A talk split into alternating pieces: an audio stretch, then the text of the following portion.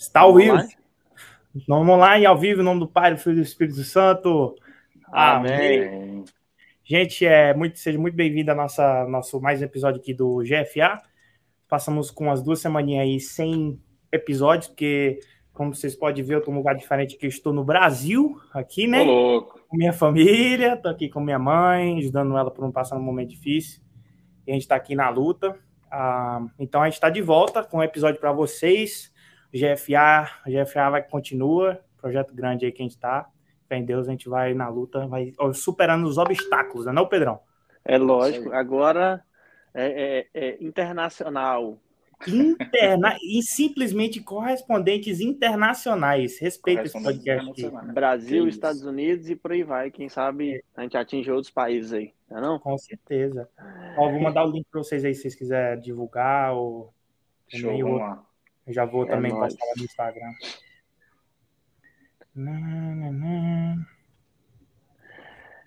Então, Gustavão, é, é, para a galera que já está vendo a gente, é, por favor, é, é, se apresente, porque o, o, o, o Sidoni passou um feedback que você é um cara que tem um background assim, no, no louvor assim, já de muito tempo.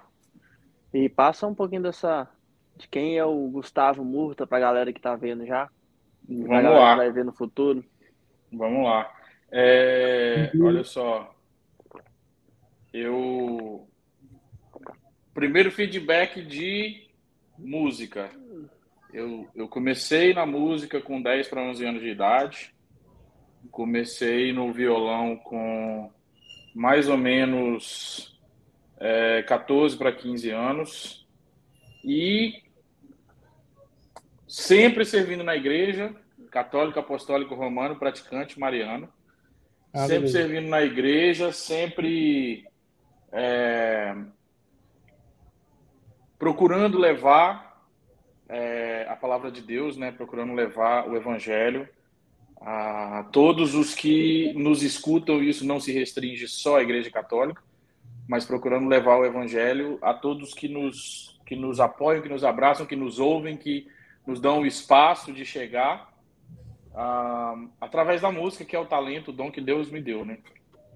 Então, uh, já aí, idade é só o número, mas já há quase 30 anos uh, nessa caminhada. Eita, eu toco, é, eu toco um alguns instrumentos. Lá, chega, claro que chega. É só os anos passarem um por um que você chega rapidinho. Uai, eu, já, eu, já, eu, já, eu já completei 30 Ei, esse mês. Ainda mais, ainda mais nos Estados Unidos, né? Que o tempo passa assim, ó. Que nem um vulto. Voa nessa terra. O tempo voa nessa terra. Meu Deus do céu. Então, o segredo é esse, assim, sabe? É, são muitos anos, não só na música, mas na música principalmente. A gente já teve a oportunidade de atingir muitos lugares, tanto no Brasil quanto aqui, né? Eu comecei no Brasil, eu estou nos Estados Unidos há 17 anos. Então, eu comecei esse serviço no Brasil. Eu moro em Connecticut, eu moro pertinho do Sidone. Uhum. Inclusive, nós nos conhecemos na igreja através de retiros, encontros, grupos de jovens que o nosso ministério está sempre tocando. Então, é, tanto no Brasil quanto aqui, primeiramente, deixar claro, porque algum, alguém vai ver esse, esse podcast e vai falar assim, mas o Gustavo não é só músico da igreja. Eu vivi com música profissional em torno de 10 anos no Brasil antes de vir para os Estados Unidos. Então, é, durante um tempo a música foi meu ganha-pão, não só na igreja, mas como profissional também. Então, top, é, velho. Acho, é, acho que uma coisa que a, gente tem que estar tá até dando uma quebrada é isso, velho. Não é, não é porque que você tá na música secular. Acho que o pessoal ainda não entendeu um pouco do conceito de música cristã, música secular e música mundana. Eu Exato. acho que o pessoal ah, chega e fala assim, não é cristão, é mundano. Não. Exato. Música secular, velho, é poesia, é, fala de amor. Exatamente, exatamente, exatamente. Entendeu? Tem uns atributos é bons na música secular também, né? Não é só. Brother, exatamente. Não, não dá, não dá para você, é, é, é, é, acho que se expressar emocionalmente para uma namorada, para uma esposa, entendeu? Para uma noiva com música cristã de louvor, velho. É, é, saber separar, brother. É, entendeu? exatamente. É isso. E... e não só isso, Pedro ah, respeitando a sua opinião, mas concordando com você. Não só isso, mas muitas músicas seculares elas têm um alcance muito maior às vezes do que uma música religiosa, seja ela sacra ou gospel. É, infelizmente, durante com o passar dos anos, as pessoas é, começaram a tomar caminhos diferentes. É, eu acho o seguinte: nós todos somos cristãos. Eu venho de uma formação católica, mas acima de tudo de uma formação humana. A minha mãe, que foi quem me deu o berço católico, me ensinou a, a, amar a Deus sobre todas as coisas e amar ao próximo como a mim mesmo. Isso, isso não interessa religião ou bandeira, ou se, seja qual for a ideia de que a pessoa tenha.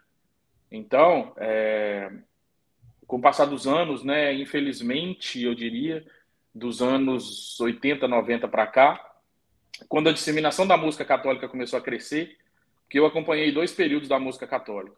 Eu acompanhei um período da música católica tradicionalista, toquei, participei. Não sou tão velho, não, mas acompanhei esse período, peguei o finalzinho desse período.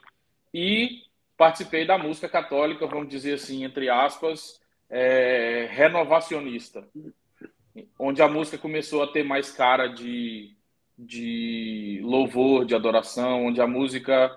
Eles usam umas palavras que eu não gosto muito, mas é, eu continuo chamando qualquer música que tenha a ver com o evangelho, que tenha a ver com a sacralidade de música sacra. Tem gente que chama de música gospel, mas se a música nos traz o sagrado, então a música é sacra, independente de, de, de, de qual seja a bandeira. Nomes é... e nomes para a musicalidade que te, tra te traz para perto de Cristo, te traz para perto. Exatamente. Entendeu? É. Só nomes e nomes, mas é, é, é, é só uma geração nova e estilos Isso. novos é isso para te trazer para um, um, uma atmosfera. É, é. a mesma atmosfera de sempre. atmosfera, é. assim, do alto. Uma dúvida que eu tenho, Gustavo, é, é, tipo assim, qual que é a diferença entre a música litúrgica de missa e a missa e a música católica normal? Tipo assim, qual que é a diferença? O que, que é as regras? Ótima qual que é pergunta. Padrão? Ótima pergunta. É uma boa. É, a música litúrgica, ela precisa, é, eu acho o seguinte, o próprio nome já diz, né? A música litúrgica, ela precisa congregar com a liturgia. Hum. Ela precisa respeitar a liturgia da Santa Missa e ela precisa congregar com a liturgia. Então, por exemplo, é, existe um debate, esse debate é contínuo dentro da nossa igreja, sobre usar a música não católica ou não usar a música não católica. E a resposta disso é muito simples. Nós temos momentos litúrgicos durante a Santa Missa. É, então, por exemplo, nós temos o um momento de ato penitencial o ato penitencial ele tem uma fórmula. Uhum. Se a fórmula é respeitada, a música é litúrgica. Agora, eu não posso cantar uma música de perdão linda, maravilhosa, que saia da fórmula da liturgia. Eu posso fazer essa música num outro momento. Por exemplo, é, Sidônio já participou, espero que o Pedro um dia tenha a graça de participar conosco, de retiros. Retiros, grupo de jovem, encontro, adoração. Eu, tô, eu só estou Você... esperando o convite. Já está convidado, irmão. Venha, venha, venha, venha, venha. Então, é... no momento de retiro, por exemplo, se você vai fazer um momento penitencial, um momento de, de graça, de misericórdia, você pode usar uma música linda de perdão, que não necessariamente seja litúrgica, porque você não está no momento de Santa Missa. Mas a Santa Missa tem é, determinadas regras e fórmulas que têm que ser seguidas. Então, por exemplo, você vai cantar o Glória. Tem muita gente dentro da Igreja Católica que é músico da Igreja Católica a vida inteira e canta Glória que não é litúrgico. Por quê? Porque o Glória, o, o Glória tem uma fórmula. Glória a Deus Todo-Poderoso, paz na terra, aos homens por Ele amados, Senhor Deus, Rei dos céus, e por aí vai. Então, se não tem essa fórmula, é lindo, mas não é litúrgico. Entendeu? É, cabe cantar músicas não católicas durante a missa? Cabe. Você pode cantar uma música não católica no canto de entrada, você pode cantar uma música não católica na ação de graças, você pode cantar uma música não católica no final, mas os nossos irmãos protestantes não congregam da nossa mesma verdade. Jesus, Eucarístico, corpo, sangue, alma e divindade. Então, eles não vão fazer uma música de comunhão que tratem da nossa realidade, simplesmente porque eles não congregam da é mesma realidade. Realidade é diferente, exato. É, a realidade é diferente, não quer dizer que a música não possa ser usada. É tanto, Gustavo, que uma vez na missa da nossa instituição, da nossa paróquia aí de Denver, uhum. O bispo estava na missa e na ação Isso. de graça tocaram a música do da Hillsong, Isso, né? é isso aí. Oceans. É, então, é, é só um, é, é só um modus, modus operandi diferente e tem que. É, é, uma, é, uma, é uma tradição e tem que ser seguida. E eu, mesmo que eu não conheça, mas uhum. por entender isso, eu acho que é uma tradição, acho que de tantos anos, tantos anos, tantas décadas e séculos, que, mano, tem que ser seguida, tem que ser respeitada, Exato. tá ligado? É, é, é, é, igual na, na, na, na protestante, aí a, a, a, gente só difere, é, são, são só duas vertentes. É a uhum. música, é o, é o worship, né? Isso. Né? que eu acho que nem todo worship consegue ele se integrar no, na música congregacional. Isso. Tem música que não dá pra você jogar dentro de um culto protestante, tá ligado? Porque é, é uma coisa mais íntima você, Espírito Santo, uhum. do seu secreto, e não dá para você é, porque aquilo te leva para um lugar que é muito íntimo seu e, e com Deus, tá ligado? E o congregacional. E no caso de, do que eu entendi agora, porque, tipo assim, eu, eu sou aqui, eu sou um telespectador aprendendo com vocês, tá ligado? E é aquela coisa de é, só se encaixa ali, é para aquilo ali, é tradicional e leva a tudo aquilo que o, o, o, a liturgia católica foi preparada por, com muito carinho pela, pela, pela base da Igreja Católica de muitos séculos atrás. Ô Pedro, então, eu sei que sou eu o entrevistado, mas eu posso fazer uma pergunta? por favor. Você sabe a tradução de worship? Eu, eu sei que é a, a adoração, né? Mais ou menos. Worship, a tradução ao pé da letra, é culto. É. Ou seja, toda música que seja sacra, que seja espiritual, é worship. É worship. É, é, só, é só um, um, Na verdade, é. é. o worship virou tipo assim, quase um. É, é só um, um apelido para. É, na verdade. Quer dizer, na verdade, quem sou eu para falar da verdade? Porque eu não sou o dono da verdade, mas eu tenho muitos amigos protestantes, principalmente músicos, porque eu venho de um, de um background de música muito antigo. Então, é, o que eu tenho conversado com eles para procurar aprender, porque eu também tenho curiosidade de aprender as coisas que não são necessariamente católicas, até porque, por exemplo, é, no Brasil eu tocava num, em dois ministérios de música católica quando eu antes de sair do Brasil para cá. Um deles era mesclado, apesar de ser um ministério para servir a Igreja Católica, tinha protestantes de algumas vertentes e tinha católicos. Que legal, então, gente, era muito legal. Vocês vão achar que é brincadeira, mas era um ministério de 17 pessoas. Até dançarinas tinha. Oh. É, para servir, porque a música é um talento que Deus deu, a arte é um talento que Deus deu. Então, se isso tem formas de levar para o coração das pessoas a palavra de Deus, e a palavra de Deus não tem necessariamente que ser palavra, porque Deus não existe. É bíblico, velho. É, é, Exatamente. É, bíblico. É, é, extremamente Exatamente. bíblico e outra coisa, a, a dança ali no meio, tá ligado?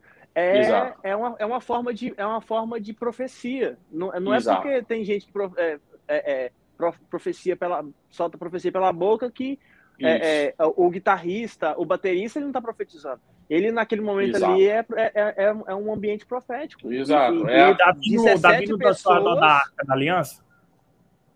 Claro. Exatamente, exatamente. Davi é. dançou ao redor da Arca da Aliança. Exato. Davi Mano, 17 pessoas, eu, eu tenho até medo de ver um lugar, um, um, um a, a, a, tipo assim, a, geração de, de, de ambiente profético quando você tem várias vertentes, é, velho. Dessa é, é, muito louco, velho. Chega, então eu, chega, chega a arrepiar, é, é, muito, é muito legal. A gente viveu coisas maravilhosas. Chegamos a tocar para 4, 5 mil pessoas em praça pública, nas cidades Uau. do interior de Minas Gerais. Então, é, vivemos um tempo muito maravilhoso. E nesse tempo eu aprendi muito com os meus queridos amigos protestantes. Tenho alguns deles que são meu padrinho de casamento, por exemplo, no civil, né, não na igreja, mas é, continuo tendo grandes amizades com muitos deles. E aqui nos Estados Unidos também tem muitos, é, é, é muitos amigos protestantes. Inclusive, ah, eu partilhei um pouco do meu conhecimento. Né? Eu tenho amigos queridos na Igreja, é, na igreja Manuel de Nagasaki, aqui perto de nós. Então, durante mais ou menos um ano, eu tive a graça de partilhar um pouco do meu conhecimento com eles, da aula de canto lá, da aula de, de, de música lá. Já montei equipamento de som, porque eu sou sonoplasta profissional. Já montei equipamento de som para umas 8, 10 igrejas protestantes aqui. Estou fazendo um projeto nesse momento para montar um equipamento de som novo para a Igreja Adventista do Sétimo Dia em Betel, lá do lado de Denbury. Então eu é. trabalho é. muito com eles. Pois é, então eu trabalho muito com eles e tenho um amor enorme pelos irmãos protestantes. E eu conversando com eles recentemente, porque eu tinha essa curiosidade de saber por que da, de chamarem um estilo novo de música de worship. E é basicamente o que você falou, assim. É, com o passar dos anos, a gente vai nomeando, né, vai criando nomenclaturas para muitas vertentes da música. Então, por exemplo, nosso Brasil rico como é, você não pode chegar no Nordeste, por exemplo, chamar uma música de forró, que o risco de você ser crucificado é muito grande. Lá tem shot, tem baião, tem chachado, tem. Eu tô no Maranhão, tá? Eu sei. Pois é, é, pois é. Então tem inúmeros, inúmeras vertentes do ritmo que, na verdade, tem muita gente que não conhece. É, por exemplo, o pagode não é um estilo de música, o pagode é uma festa. O forró não é um estilo de música, o forró é uma festa, onde se toca estilos de músicas como chachado, baião por aí vai. O pagode é um estilo de. de é, o pagode não é um estilo de música, o pagode é uma festa onde se toca samba. E aí tem várias vertentes de samba. Samba, samba, é, samba, samba enredo, que é o samba das escolas de samba, o samba de roda, o, o partido alto, o samba de gafieira, o samba de, uh, o, o, samba de roda, né, o pagodão que eles falam é tocado na Bahia. Então, tem muitas vertentes. Então, isso vai nos trazendo conhecimento, né? Então, com meu, com meu background de música, com o passar dos anos, eu fui aprendendo. Eu sou multi-instrumentista, toco violão, guitarra, contrabaixo, teclado, cavaquinho. É um cara, velho. Saxofone, bateria. Então, é, os, 17, os 17 do ministério era ele. Era, os 17 era só ele e outro cara, pô. Não, não era, não. Era muita gente. Era muito legal. Mas, assim, eu fui. Eu sou de uma família de músicos, né? Minha mãe cantava muito, minha avó cantava muito. O meu avô, que antes de ontem fez 92 anos, beijo, vô Simão. Ei, é, o meu avô, ele é músico na igreja católica, toca todos os instrumentos de corda e toca na igreja até hoje.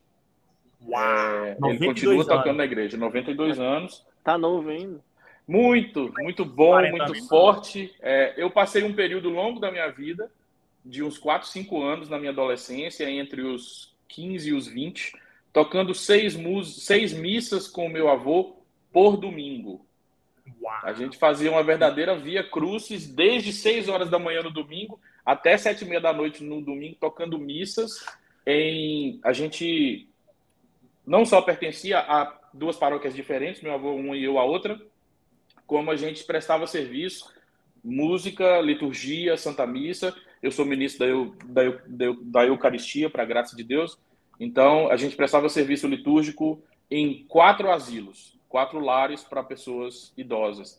Então, eu ia com meu avô e a gente tocava. Foi um período de aprendizado maravilhoso para mim. Haja dedo. E... é, Haja calo. É, é tipo isso. É tipo isso, é tipo isso. Então, isso vai nos trazendo, assim, enriquecimento e conhecimento.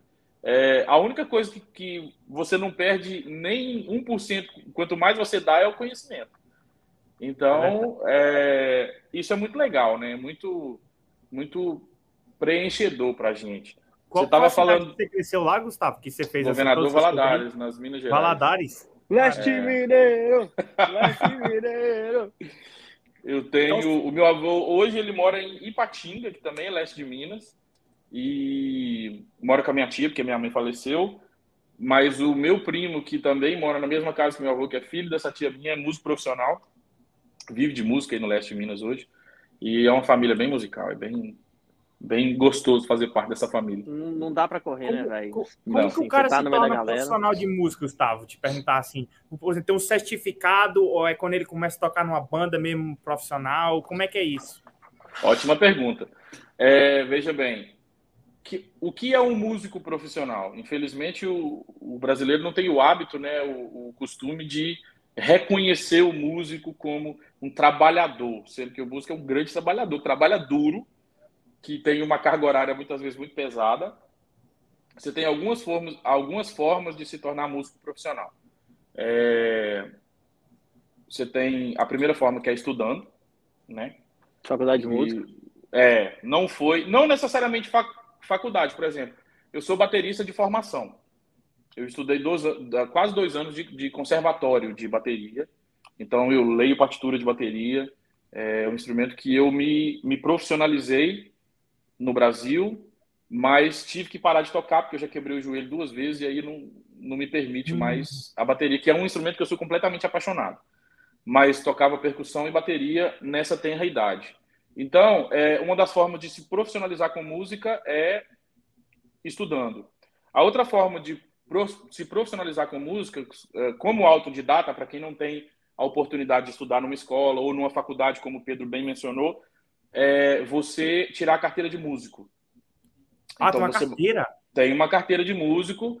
O órgão que regulariza os músicos do Brasil se chama OMB. OMB Organização, tá é, Organização dos Músicos Brasileiros. Então você pode ir na OMB e tirar uma carteira de músico. E na, na OMB você tem as opções de ser músico autodidata, que é o músico que se formou, né, que aprendeu sozinho, que se formou por si próprio, ou de ser um músico de estudo. Então você tem duas provas. A prova pode ser teórica ou pode ser prática. É simples assim. Entendeu? A partir daí você tem uma carteira de músico. Eu vivi um período, gente, eu estou me sentindo muito velho perto de você. Que nada, moça. Eu, vi... eu vivi um período é, no Brasil onde, e eu até concordo com isso, a OMB visitava os, os ambientes de música ao vivo para checar se os músicos estavam regularmente documentados, licenciados. É, por que, que eles faziam isso? Eles faziam isso porque tinha muitos músicos que não eram licenciados e estavam, entre aspas, roubando o trabalho dos músicos licenciados. Então, é, para que, que fosse mais justo, houve uma campanha para que todos os músicos se licenciassem, quer, ser, quer fossem eles autodidatas ou estudados.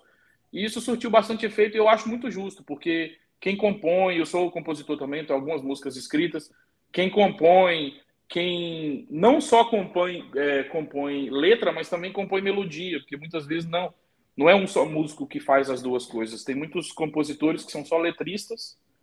Eu conheço alguns compositores, por exemplo, que não tocam instrumento. São letristas e cantores. E aí o outro músico vai compor a melodia e a harmonia. Então também é composição. E aí, para que se respeite isso, por exemplo, hoje em dia o YouTube tem derrubado e desmonetizado muito vídeo por causa de direito autoral. Isso. Isso é devido ao volume. é, isso é devido ao, ao, volume de processos. Porque o direito autoral é a forma de um músico profissional viver de música. O então, royalties, ele... né? Exatamente. Então, se ele não está recebendo o direito autoral, é, algo tem que ser feito para que ele não fique no prejuízo, né? Eu não concordo com a maneira do YouTube de fazer o, o, o processo para que, né, que é desmonetizar o vídeo, às vezes derrubar o vídeo. Eu acho que deveria ser pedido direito autoral através do dono da página, e aí, a partir do momento que fosse concedido, poder executar a música, porque derrubar o vídeo não está defendendo o artista. Está é, tá prejudicando tá... o artista, porque não está divulgando o trabalho dele. Exatamente, atrapalhando o criador de conteúdo e o artista. Isso. O que acontece também é eles normalmente ele, quando eles não derrubam, eles deixam, eles tipo assim, eles fazem com que todo o dinheiro de anúncio daquele vídeo vá direto para o artista, entendeu? Isso. O criador não ganha nada, mas vai para o artista. Então, o eu acho que essa é a melhor solução. É o, é o mais justo, né? É, Mais exato. ou menos, é. Pode eu, ser que sim. Imagina, o trabalho do cara, tipo assim, de criar, editar, tudo. É por causa de 15 segundos a música lá, derruba Isso. o vídeo inteiro. É. Tipo assim, Aí é fica difícil. É, e ao mesmo tempo, é... vamos supor que o músico que produziu, que registrou, que, que, que compôs a música, não está recebendo direito autoral. Ele gastou para registrar aquela música. E o registro de música no Brasil não é barato, viu, meninos? O registro de música no Brasil é razoavelmente caro. Nos Estados Unidos é um pouco menos caro, mas ainda é razoavelmente Uh, o, os Estados Unidos tem um, um, processo de registro de música que eu acho que deveria ser implementado no Brasil, que é o registro por alcance. Então, por exemplo, eu sou um músico aqui da minha comunidade. Para mim, registrar uma música não é tão caro. Mas se o Jay-Z, ou se o Hillsong, ou se a Beyoncé for registrar uma música, o registro da música deles é muito mais caro porque o alcance deles como artistas é muito maior. Então, a uhum. rentabilidade da música deles é muito maior do que a rentabilidade de um músico de comunidade. Esse, esse sistema eu acho mais justo. Então, eu acho que esse sistema deveria ser implementado no Brasil. Mas, porque... se, mas se estoura, já. Se, é, Está, se, estoura, se estourar, estourou. Se, se estoura é a sorte do artista que estourou uma música, mas ele só vai ter esse lucro na primeira, porque a partir do momento que a visibilidade dele. Aí... Essa, é, essa é a grande vantagem do, do, do, do, da era digital que nós estamos vivendo, né? A partir do momento que você tem visibilidade, que a sua que, que o seu alcance é maior, você vai pagar por isso. Então, eu acho que então, peraí, então, no Brasil, com esse processo.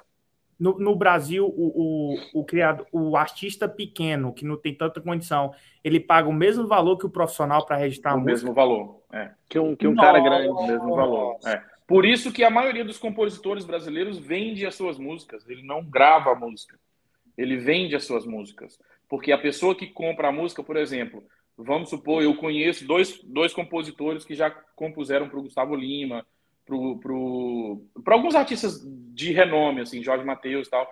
Então o cara vai lá vende uma música por 40 mil, 50 mil, 100 mil, e a equipe, né, o escritório que compra a música, por exemplo, o Balada Boa, que é o escritório do Gustavo Lima que compra a música, é ele que vai ter a despesa para registrar.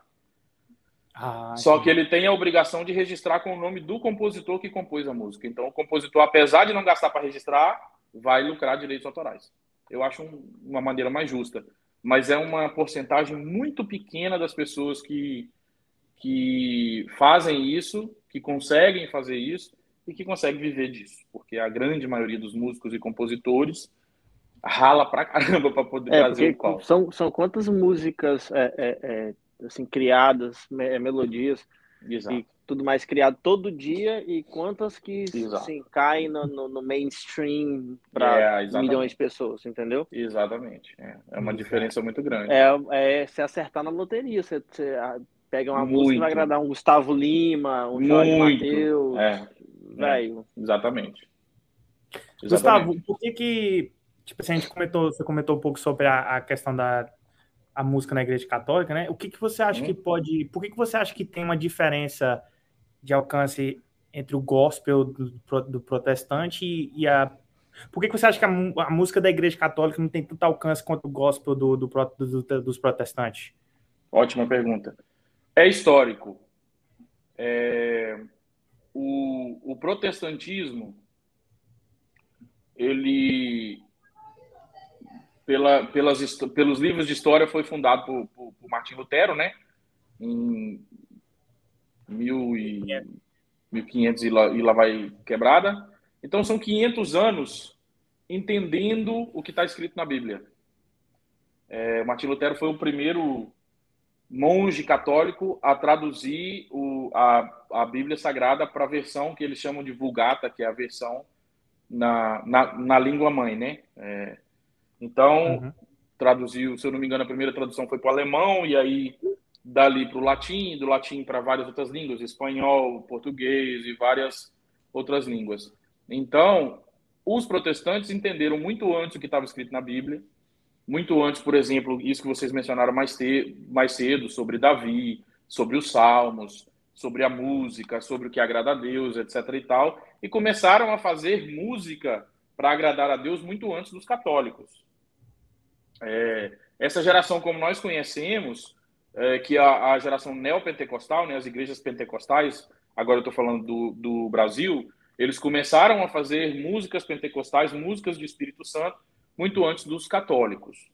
Por exemplo, nosso ministério teve a graça de tocar há cinco anos atrás, no jubileu de 50 anos da Renovação Carismática Católica, lá em Nova York, é, com um daqueles jovens, que já não era mais tão jovem, uh, que estava presente no, no, no, novo Pentecoste que aconteceu na Pensilvânia, onde a Renovação Carismática Católica foi fundada. Então, ele nos contou essa história pessoalmente.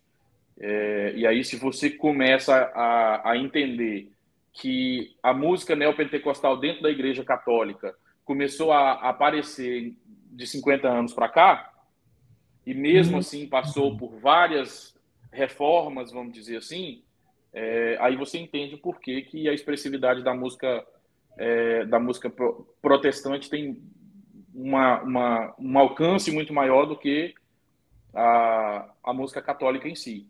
Mas isso tem mudado muito. Do Padre Jonas para cá, da Canção Nova para cá, a disseminação da, da música católica no Brasil. Aí eu vou falar do Padre Jonas, vou apanhar por causa do monte de católico que vai vir me bater aqui nesse vídeo.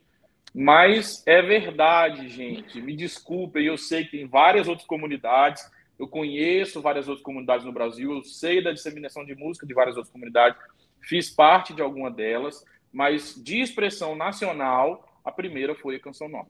E continua sendo até hoje um celeiro de músicos católicos é, de expressividade, porque tem um alcance de rádio e TV. É simples. O que eu acho que as pessoas não entendem é isso. É muito simples. Quem tem alcance de mídia tem alcance expressivo. É simples e, assim. E, e tipo assim, velho, sinceramente, desculpa o, o, o, o, a polêmica, mas para de. Não, não, não vai querer é, é, crucificar ninguém nem falar nada, não, velho. Se foi, foi, se foi essa galera, beleza. Não vai chegar e vai contra, não. Faz o seguinte: a, é, pega eles como exemplo e fala assim: peraí, velho. Agrega, né? Brother, se eles estão pegando isso aí, estão começando a, a, mudar esse cenário, isso. e eu espero que continue, tipo assim, crescendo muito, entendeu? É, é. é vai, toma como exemplo, assim, não, vai, eles estão crescendo, vamos junto, vamos entrar, e uma hora a gente é vai entrar no cenário também, e uma hora vai dar certo. É isso aí.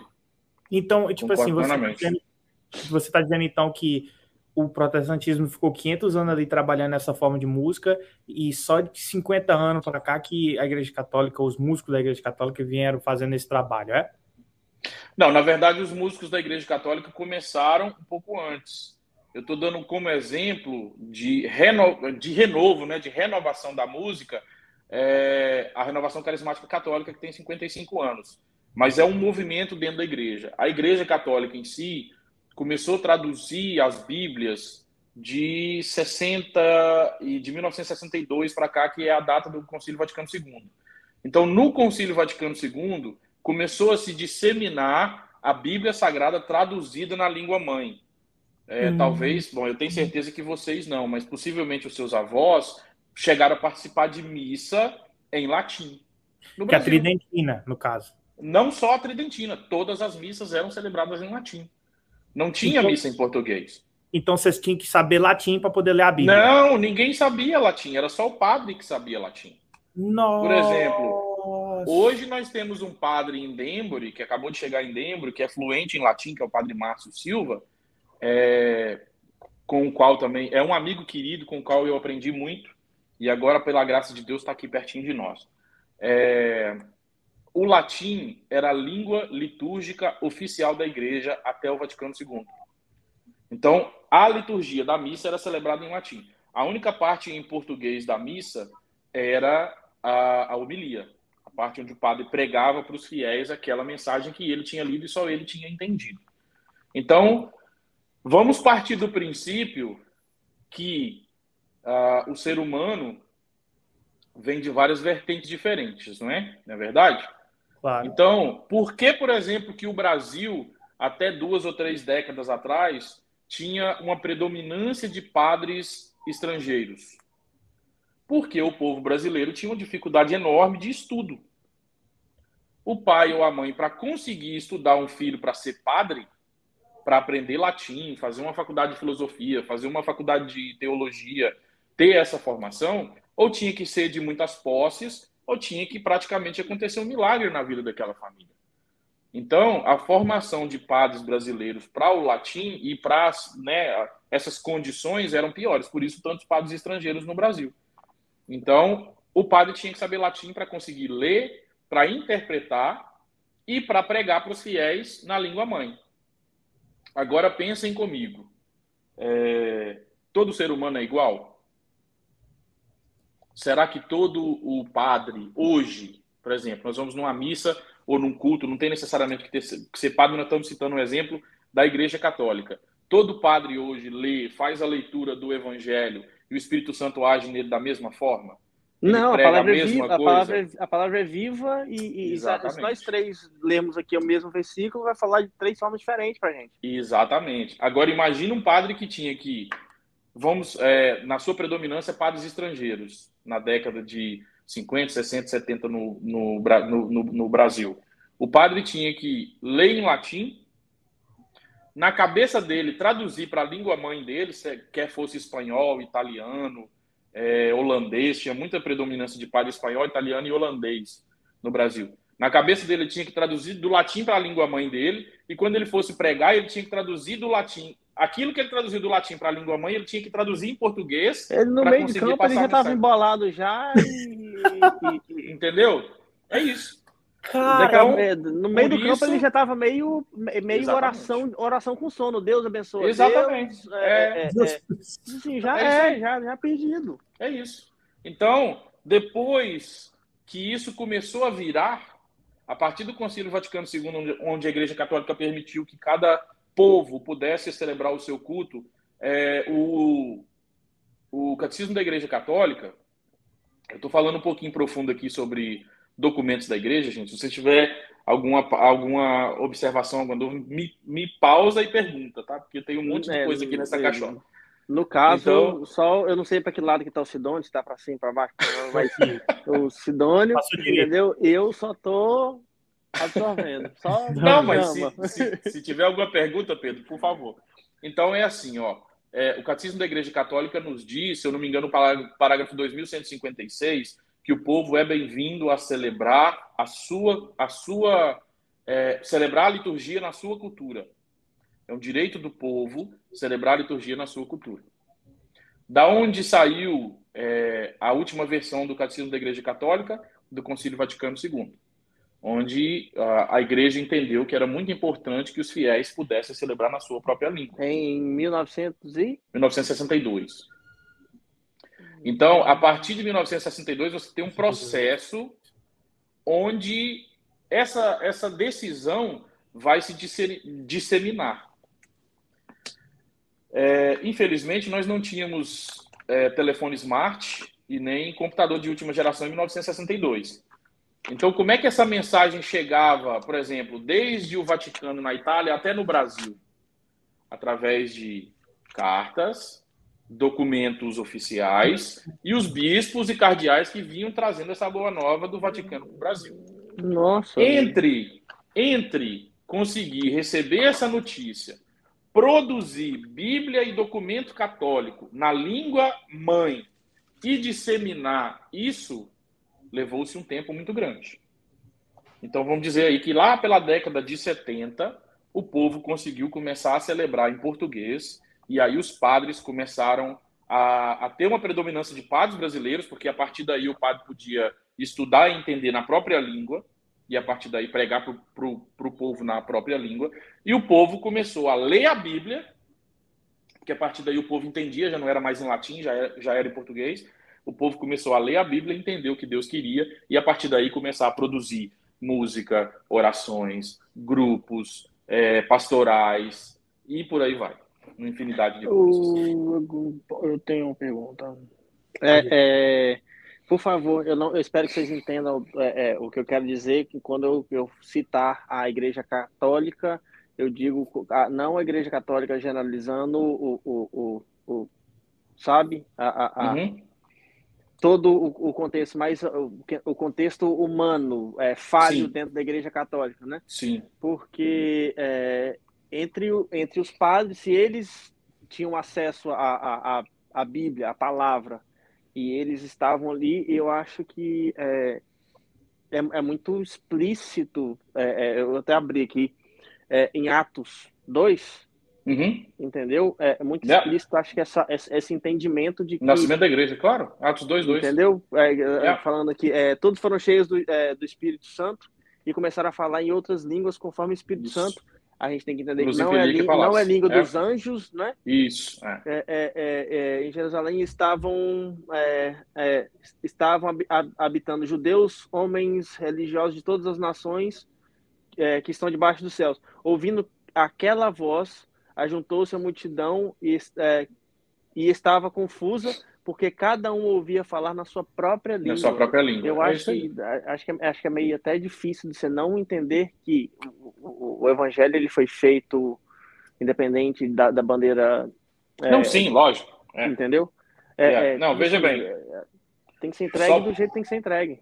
Só para esclarecer essa parte, Pedro, uh, e não é necessariamente defendendo a igreja, mas colocar o ponto de vista histórico do que, que aconteceu até aí. É, não é que a igreja não queria que o povo escutasse, era simplesmente um, um problema estrutural. A igreja é, católica apostólica romana, ela que a gente acredita lá, foi criada lá em Pedro por Jesus, tu és Simão, tu és Pedro, e sobre essa pedra construirei a minha igreja, etc, etc, etc. As portas do inferno não prevalecerão sobre ela. A partir daquele momento, a igreja, que de Constantino para frente passou a ser autorizada, porque até Constantino os cristãos eram perseguidos, né? De Constantino para frente passou a ser autorizada. A igreja, não é que a igreja não queria que os fiéis entendessem aquilo que estava sendo dito.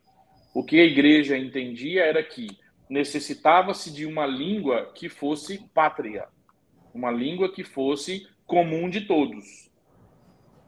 Naquele momento, exatamente, naquele momento a igreja acreditava que uma língua que fosse comum para todos os documentos atingiria todos os cantos do mundo. E a língua que era falada, lembre-se, nós estamos falando de dois mil anos atrás. A língua que era falada naquele momento mais comumente era o latim. A Bíblia foi escrita em hebraico, aramaico e grego. A tradução mais próxima do grego é o latim. Tanto que do latim provém a maioria das línguas que nós falamos. Do latim provém o, o espanhol, do latim provém o italiano, do latim provém o português, do latim provém o inglês. Então, é, é a língua mais próxima daquilo que a gente fala. Essa língua era a língua dos documentos da igreja, não necessariamente tinha que ser a língua só, só a língua, a única língua falada na igreja.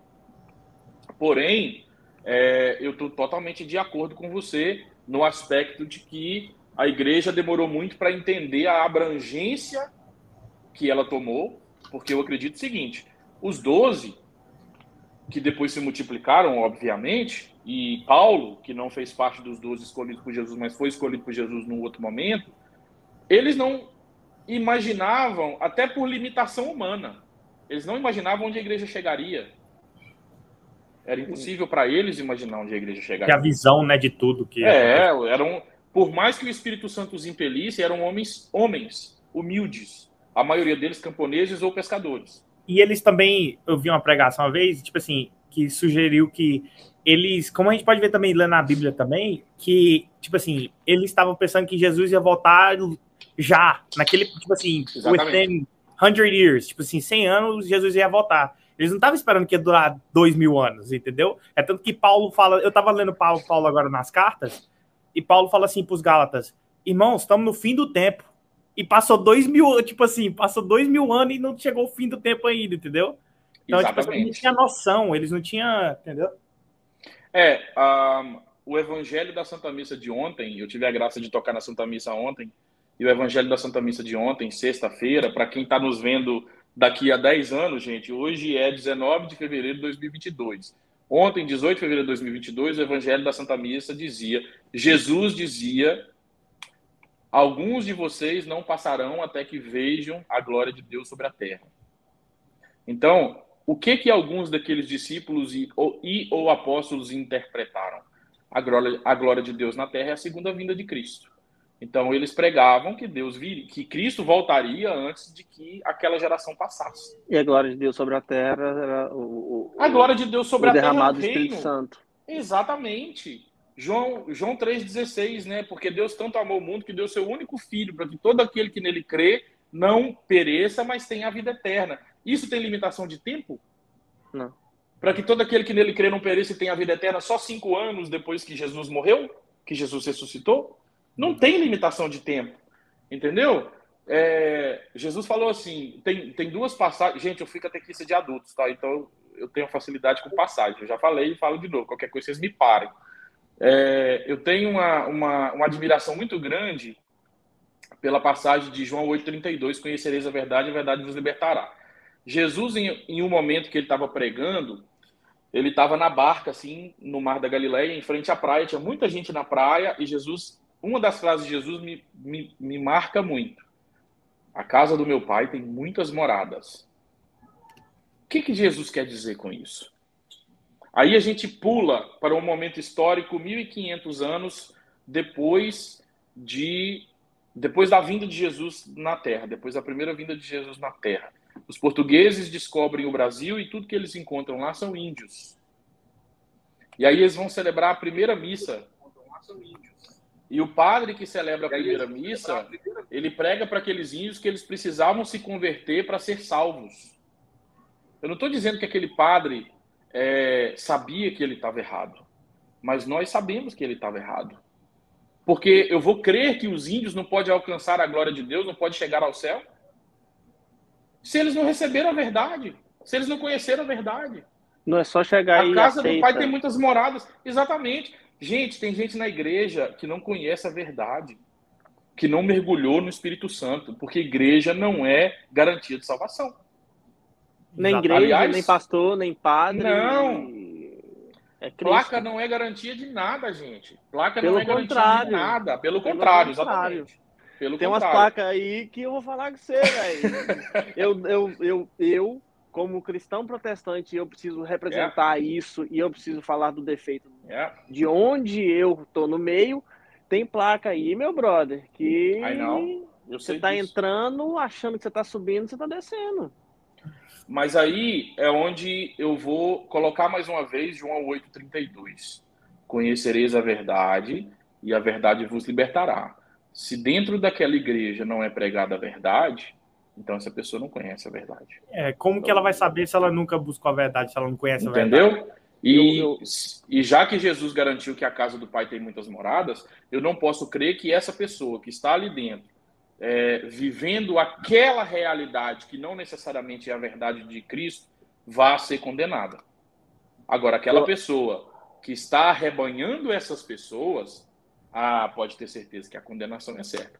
E nós ah, sabemos é, é, é nós bíblico, falando. Né? É bíblico, é Exatamente. bíblico que os, é, é, os, as pessoas que, for, que te, tiveram e vão ter é, vidas é, sobre vão ter responsabilidade sobre vidas vão ser, vão ser cobradas de uma forma assim, mais muito entendeu? mais e mais eu, veemente possível.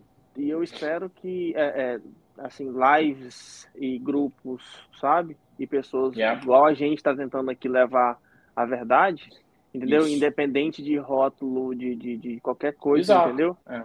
É, é, é precisa, sabe? A, a, acho que o, o, é. o, povo de Deus, a igreja de Cristo, que é a igreja cristã protestante, a igreja cristã é, a, a católica, entendeu? Ele, a gente uhum. tem que uhum. entender a palavra porque é, é, a verdade de Cristo, é aquilo Isso. ali.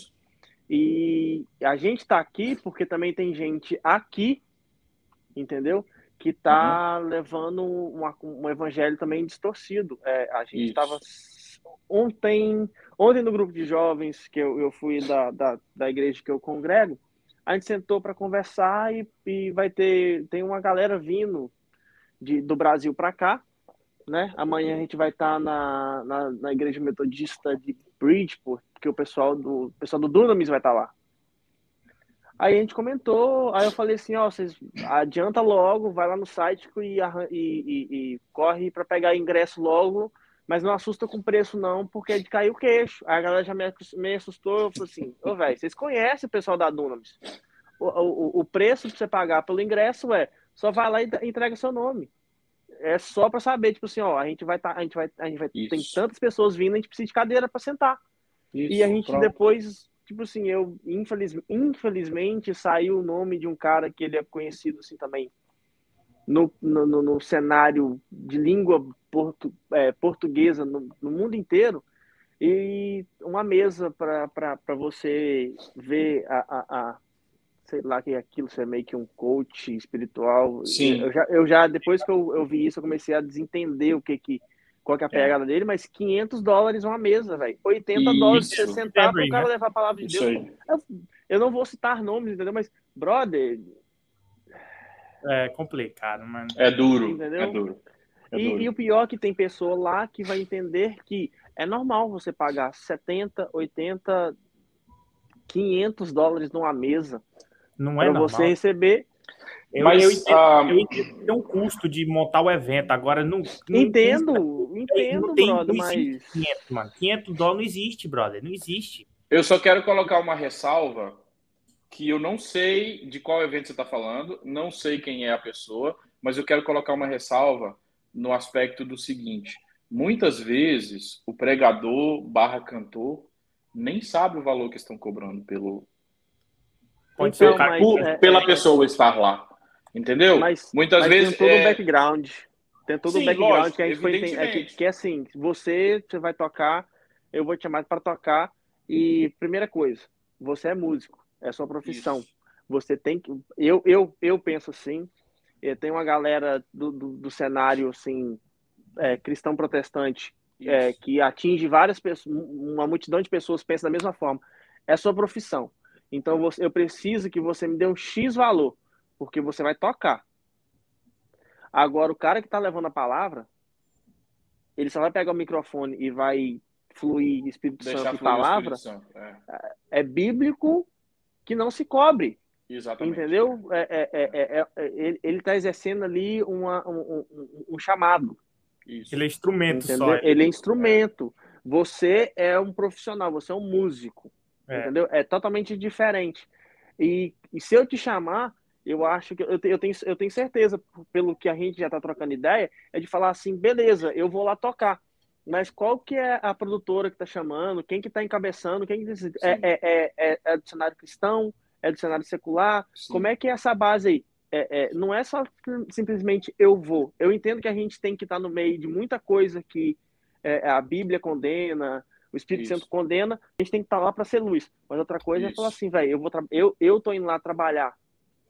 Entendeu? Eu tô indo lá para fazer isso. Mas qual que é o seu background? Qual que é a sua base? Sim. A sua base é cristã? E é explícito que a base do, do, do, do, do negócio da, da, produtora de eventos não é uma parada cristã. É da mesma forma que tem algum, algumas bandas seculares, Sim, tem bandas seculares que incentivam a, a, a embriaguez, Exato. sexo fora do casamento, coisa e tal. Então, assim, se você sabe que é essa. Não é, não é que você não precisa ter que chegar lá e condenar o inferno. Fala assim, brother, é. não dá porque o meu segmento não é esse. Isso, entendeu? eu concordo com você plenamente. Entendeu? É. É, é por isso, porque se não, não, não, não tivesse é, é explícito e fácil de entender que a produtora ela ela segue um negócio, ela, ela segue a vertente. Sim. Independente de quem vai tocar, Sim. quem vai fazer, quem vai fazer coisa. É. Você fala assim, brother, não é porque não rola, entendeu? Isso, ou tem é. que ter toda uma base disso, ou não dá para acontecer. Do... Então, se, então, se você tá conivente com isso, entendeu? Sim. É. Então, não, é, eu, eu concordo com entendeu? você, tanto por, por isso que eu disse, eu não sei quem é o artista, mas eu estou falando de uma forma geral. Já, já vi situações, já participei de situações onde é, a pessoa que está vindo, quer seja ela, ela pregador, músico ou sacerdote ou seja lá o que for, ela não sabe do que está acontecendo quando a, a equipe ou a pessoa, ou seja lá quem está produzindo o evento, está muitas vezes agindo de má fé. Eu concordo com você, eu acho que é, a própria Bíblia diz que o trabalhador é digno do seu salário, a pessoa tem que realmente ser ressarcida pelo tempo, pela disponibilidade, isso vai, eu acho, mais da consciência de quem produz o evento. Agora, se a pessoa faz com o intuito de é, explicitamente financeiro, aí eu concordo extremamente com você que o público deveria ter essa consciência e não comparecer. Simples é. assim. Eu acho que o público deveria ter a consciência e não comparecer. É, Por exemplo, quando eu fui ver, só tinha uma mesa sobrando. É disso que eu estou dizendo. É esse o mal. Entendeu? E não é só isso, mas é, eu tenho um filtro muito grande. Isso é pessoal meu, tá? Eu não estou falando em nome da igreja, não estou falando como ministro da igreja, estou falando como Gustavo. Isso é pessoal meu. Eu tenho um filtro muito grande quanto a pessoas, pregadores, mensagem. É, infelizmente, hoje em dia, igual você falou aí, né? É, tá na moda o coach espiritual. Hoje em dia, infelizmente, é, tem muita gente modinha que não está profundamente preocupada com levar, né, é, pescadores de almas, levar as almas para Cristo. Ela está preocupada em convencer com as palavras, e muitas vezes palavras próprias, palavras que não provêm do Espírito Santo, e através disso arrecadar fundos e fazer uma vida melhor. Isso não é só pregador, é músico, é cantor, é... tem uma vertente muito grande fazendo isso. Então, muitas vezes eu sou criticado porque é um filtro pessoal meu. Então muita gente fala assim: ah, mas você tem que ouvir, porque você quer a mensagem, não sei o quê. E para mim, no meu ouvido, é só aquele monte de blá, blá, blá, blá, blá, blá. Porque não toca. Não toca. A palavra, quando ela é viva, o Espírito Santo impele ela dentro de você. Ela te toca, você querendo ou não. Aquilo você pode dói, estar trabalhando com a máquina ligada. Queima, Exatamente. Aquilo alivia. Exatamente. É, é, eu, eu, eu gosto de falar do que, eu, do que eu, eu vivo, sabe? Do que eu vejo, assim, no, ao vivo, no pessoal. E Isso. o que eu tenho, acho que eu, o que eu tenho, o que eu tenho visto esses dias é, é meio assim triste. Eu, eu acredito no, é, é, é, eu acredito assim, o cara que vai tocar, que ele vai pregar, que vai qualquer coisa, ele tem a, a, a palavra quando ela é viva e quando ela é certa, ela só pode levar para duas coisas. Ou ela leva para Cristo ou ela leva para a cruz. Isso. E não dá para ir para a cruz sem Cristo e não dá para ir é, para Cristo sem a cruz. Então, não tipo assim, não tem como. Ou ela leva, ou ela leva para os dois, ou ela leva para os dois. Isso. Se ela não leva para esses dois, tem, tem uma coisa errada. E outra coisa, é ela se baseia na palavra e cada vírgula, cada acentuação, cada palavra que está ali, é tá ali e se não, não tem como se mudar. Se mudou uma palavra, mano, tá errado. Tá errado. Isso. É. E eu sentei um dia, fui convidado, eu fui, tá ligado? Olha, eu já confesso publicamente. Eu não sou ninguém, eu não tenho título, não tenho nada. Mas eu tenho, eu tenho a colinha. Isso, é isso tá aí. Tá ligado? Eu tenho a cola. É isso aí. Entendeu? Então, se eu consigo, se eu consigo jogar aqui o que, o que, o que eu tô dizendo, entendeu? Você pega e vai discutir com Deus sobre isso. isso. Mas, você pegar um versículo a palavra, é, não, não vou citar nomes, entendeu? Mas, e nem onde foi, mas você pega um versículo para pregar. Aí você lê o versículo na frente de todo mundo, aí você começa a pregar o contexto antes, entendeu? Do, do, uhum. do, do que aconteceu antes daquele versículo. Sim. Se você vai pregar, começar a falar de um contexto que foi antes do versículo, por que, que você não leu aquela parte? Faz a leitura. Faz a leitura. É isso aí. É isso aí. aí, depois disso, ele começou começou, o pregador começou a, a, a, contar muita história dele, entendeu? Aí, tipo assim, ele leu o versículo, voltou para trás e na hora que era para ele voltar para o versículo, ele atropelou e foi é, homem, homem, homem, homem, homem, homem, homem, Isso, homem. E o aí, ele voltava, ficou lá atrás. É, não, aí na hora que ele voltou para a palavra, ele, ele, já distorceu, assim, de uma forma, assim, isso. grotesca, tá ligado? É isso. É. É, é, é vamos, vamos tentar, é, é só para dar um exemplo, tipo assim, é, na, na, na, Bíblia, Jesus estava no monte ele colocou Jesus na, na, na pista de skate, tá ligado? Tipo a, pala a palavra. Maravilhoso. Monte, ele, Adorei ele esse exemplo. É, de skate. Eu falei assim, brother, peraí. É... Você, você meio que fugiu do contexto. Aí no final, na hora do apelo, o, o, o, o apelo, nem, nem o que ele falou de tudo que saiu da boca dele é, é, é entrava dentro do apelo, o apelo não entrava dentro dessa Isso. palavra, e nem o apelo, nem na base do versículo tinha. Tipo assim, foi três coisas totalmente. É. É, é, é como é que fala? Vou tentar falar é, bonito. Heterogêneas, entendeu? Elas não, não conseguiram se misturar de forma alguma, Sim. não tinha conexão nenhuma. Eu olhei assim, brother. Deu ruim. Eu, já, já, já, já, cheguei da minha esposa, mas que ele fez o apelo, eu falei assim, não deixa encostar a mão na sua cabeça de jeito nenhum, brother. Porque se a palavra não levou para a Bíblia e, a, e a, ele não manteve aquilo ali, e ele não te levou para Cristo, não te levou para a cruz, e só te levou para exemplos e coisa e tal. E eu quero dizer eu uma coisa para vocês, é, eu, eu, eu, quero dizer uma coisa para vocês de todo coração. É, eu não, eu, eu tenho a minha religião, sou convicto na minha religião, mas não sou bitolado, não sou um cristão bitolado. E muitas vezes já ouvi palavras maravilhosas que me tocaram profundamente é, de pessoas não católicas. E fiquei muito feliz e agradecido por isso. Vou dar para vocês um exemplo que, que aconteceu comigo. É, eu cheguei nos Estados Unidos, como eu disse, há 17 anos. E aí eu passei por um, um período difícil de, de, de, adaptação. Cheguei com esposa, com filha. Minha filha mais velha tem 18 anos, então cheguei já com, com, com ela bebezinha e, e foi um período difícil. E eu sempre gostei, tive a graça de conhecer, de, de ouvir muito enquanto estava vivo, sempre gostei muito de ouvir o Padre Léo. E sempre indiquei para muitas pessoas, independente de bandeira de igreja. E havia uma pregação do Padre Léo, depois eu posso até compartilhar com vocês, não quero falar nada aqui para não, não, não derrubar o vídeo, mas depois eu quero até compartilhar com vocês. Havia uma pregação do Padre Léo maravilhosa. Havia, não há ainda, ela está no, no YouTube. Eu tive a graça de assistir essa pregação num acampamento da Canção Nova quando ele ainda estava vivo. Depois ouvi essa pregação inúmeras vezes de novo.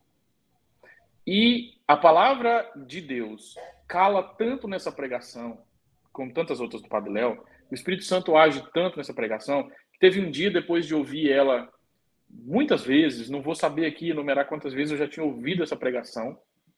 Eu estava em um Beisma trabalhando, eu trabalhava uma época de empregado, eu estava num Beisma trabalhando e aquela palavra foi calando no meu coração, foi calando no meu coração, foi calando no meu coração. O meu patrão entrou dentro desse Beisma e eu estava ajoelhado, chorando copiosamente naquele momento. Porque e o Padre Léo já não estava mais entre nós, o Padre Léo já havia partido.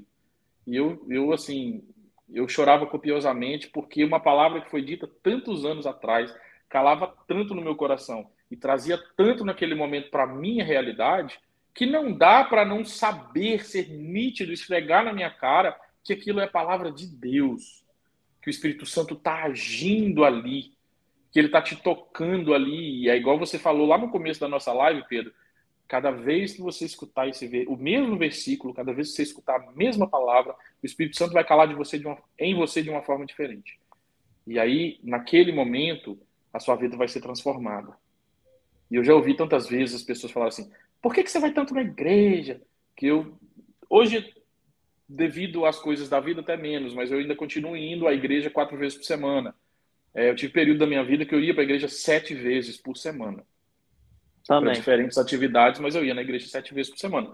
E eu ouvi muitas vezes as pessoas dizerem: mas por que, que você vai tanto para a igreja? A missa é tudo sempre a mesma coisa. O padre vai lá e fala a mesma coisa. E aí eu chegar e falar para a pessoa: olha, eu acho que você não deveria ir. Dá um tempinho, reflete um pouquinho sobre a sua vida e aí você volta, vai de novo. Porque se você vai toda vez, e não importa se é na igreja, não importa se é no seu quarto, ajoelhado aos pés da sua cama, com a sua Bíblia na mão, não importa.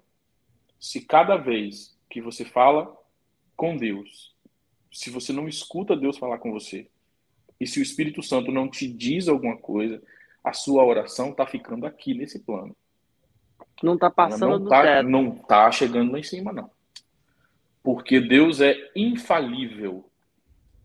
Deus é, apesar de inexprimível, ele é infalível. Então não tem nenhuma vez, Mateus 17, 16, não tem nenhuma vez que você dobrar o seu joelho e clamar ao Senhor do fundo do seu coração que ele não vai te escutar e não vai te atender. É por isso que tem que ter ah, cuidado ah, com o que você é, pede. É, é, exato. E o que você, você falou, tipo assim, você foi muito, muito cirúrgico, muito cirúrgico, muito cirúrgico, que você fala agora.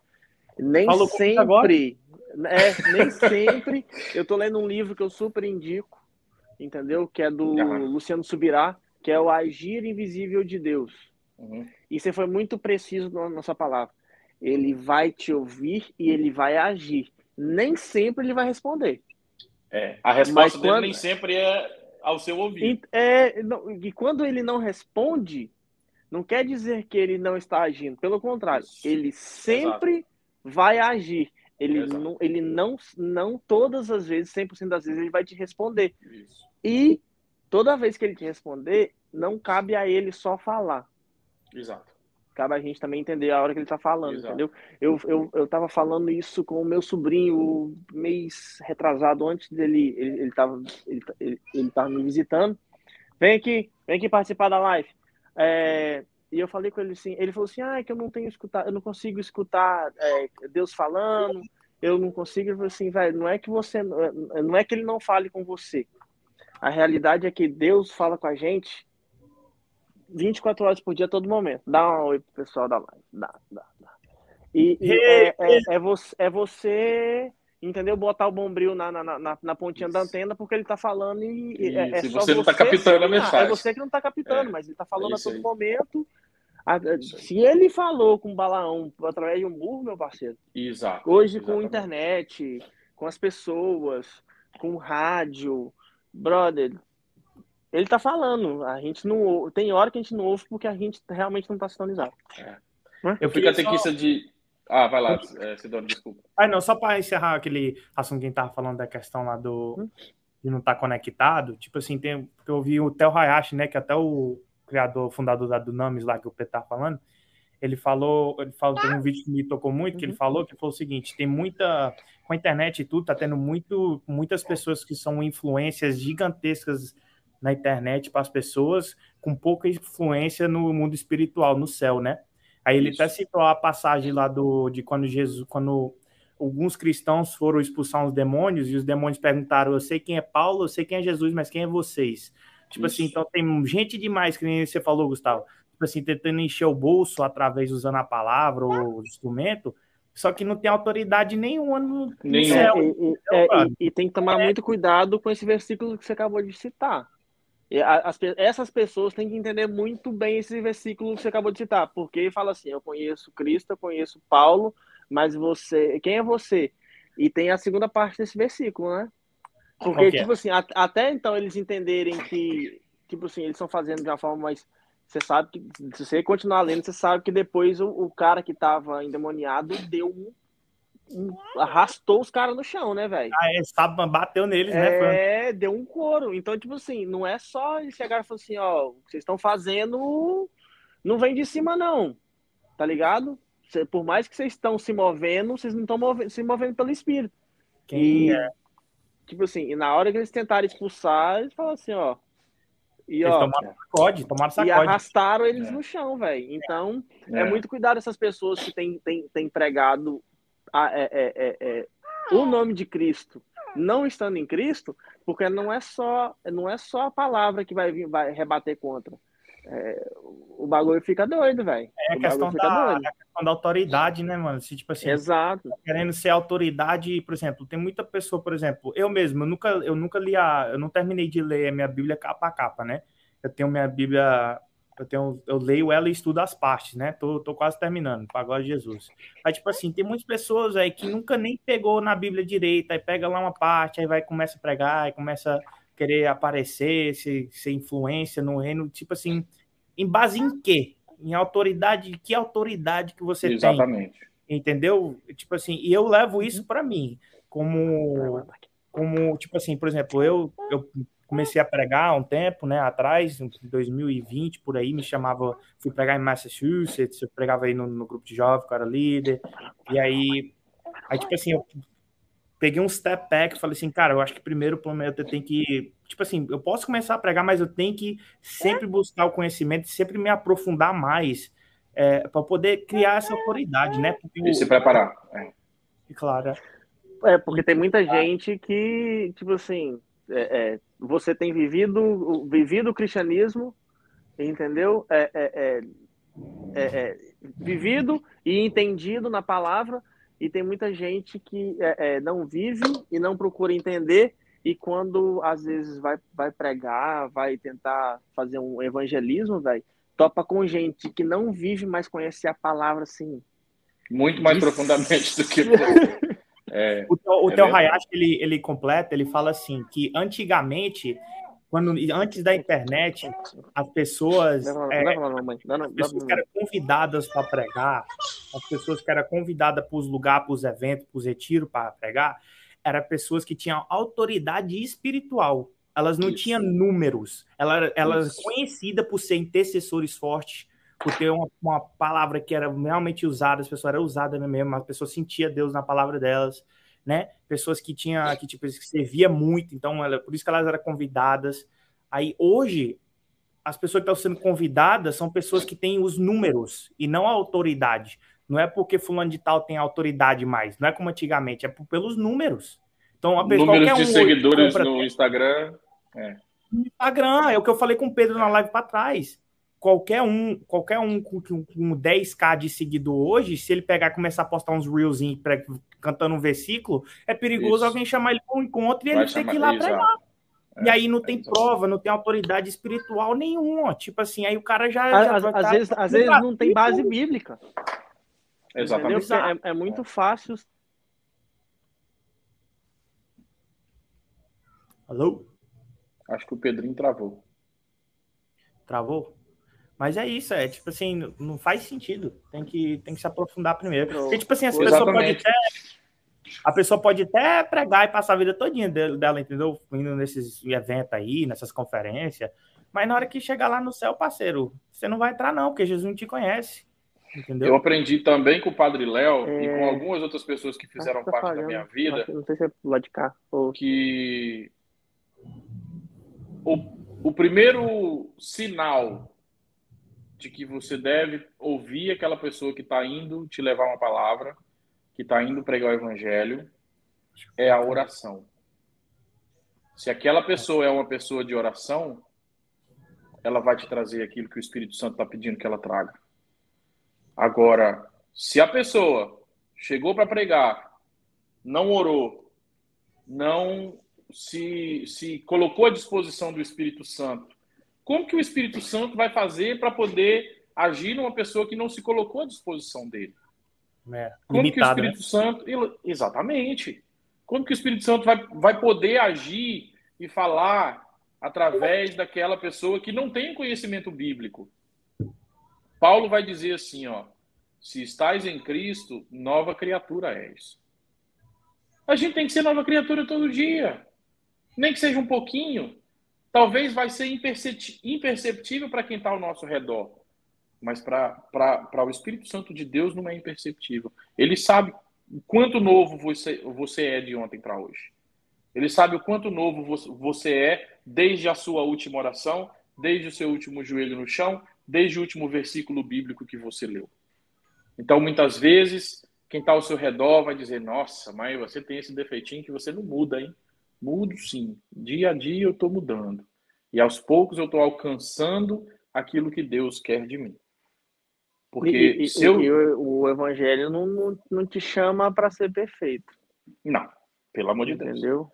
É, é, é, eu, eu, eu, eu acho que eu, eu, eu, eu acredito que a Igreja Católica seja a esse ponto igual a Igreja Protestante. No, no, infelizmente a gente não é, a gente não pode falar igual eu falo da Igreja Católica como uma única uma, uma única igreja, entendeu? Com vários ramos espalhados. Sim. Eu acho essa unidade linda. Eu já falei com o, o Sidônio sobre isso. Sim, é, sim. É, é, eu acho muito bonita essa unidade e eu, eu, eu, eu não preciso generalizar a igreja católica, porque só existe uma igreja católica, mas eu tenho que, Obviamente. quando eu falo do, do, do, cenário protestante, eu tenho que generalizar, porque são um zilhão, entendeu? Mas é, eu, eu acho que assim, eu acho que os dois são, e, a, e o povo tem que entender isso. A, é, é, a igreja, num cenário global, é, é um hospital. Entendeu? Então não adianta. Você que está lá de fora, que está vendo essa live ou vai ver essa live, jamais, jamais bote na sua cabeça que você vai chegar dentro da igreja, você vai ver anjos e pessoas Isso. perfeitas, quase se uma pessoa chegar ao, ao, ponto de se tornar perfeito aqui, em Cristo, é, mano, Deus já leva logo. Tá não vai dar tempo, não vai levar. Você não vai ter vai, tempo. Vai ser até chato. Vai arrebatar. É, já pode arrebatar. Não, não, não, precisa, não precisa esperar, porque não vai dar tempo de ver, não. Concordo Rapaz. plenamente com o Pedro. Você vai, você vai chegar dentro da igreja e você vai topar com muita gente com muito defeito mas eles estão. É, eles não. A gente está dentro para mudar defeitos, ser curado. Porque acho que muitas das coisas que hoje a gente reflete na gente é, é fruto de machucado na gente, feridas Isso. abertas ainda. E muita coisa é da nossa carne mesmo e a gente está lá para mudar. Então, por favor, você que não congrega em nenhuma igreja cristã, entendeu? Vem com a gente, vem com a gente se tornar um pouquinho melhor, entendeu? Isso, Não perfeito, isso, mas vem, vem se curar e vem ajudar isso. a curar pessoas, entendeu? Por favor, é, é, é, é um convite para estar tá junto com a gente. O que eu interpreto como mais bonito que Jesus nos deixou é o amar a Deus sobre todas as coisas e amar ao próximo como a você mesmo. É o maior. São, são os tantos sinais de amor que Jesus nos deixou. É, exige, existe hoje, infelizmente, parece que o mundo ficou um pouco chato depois da era digital, que existe hoje uma perseguição e uma, uma, é, uma crucificação ou apedrejamento, ou chame como você quiser, do ser humano em si.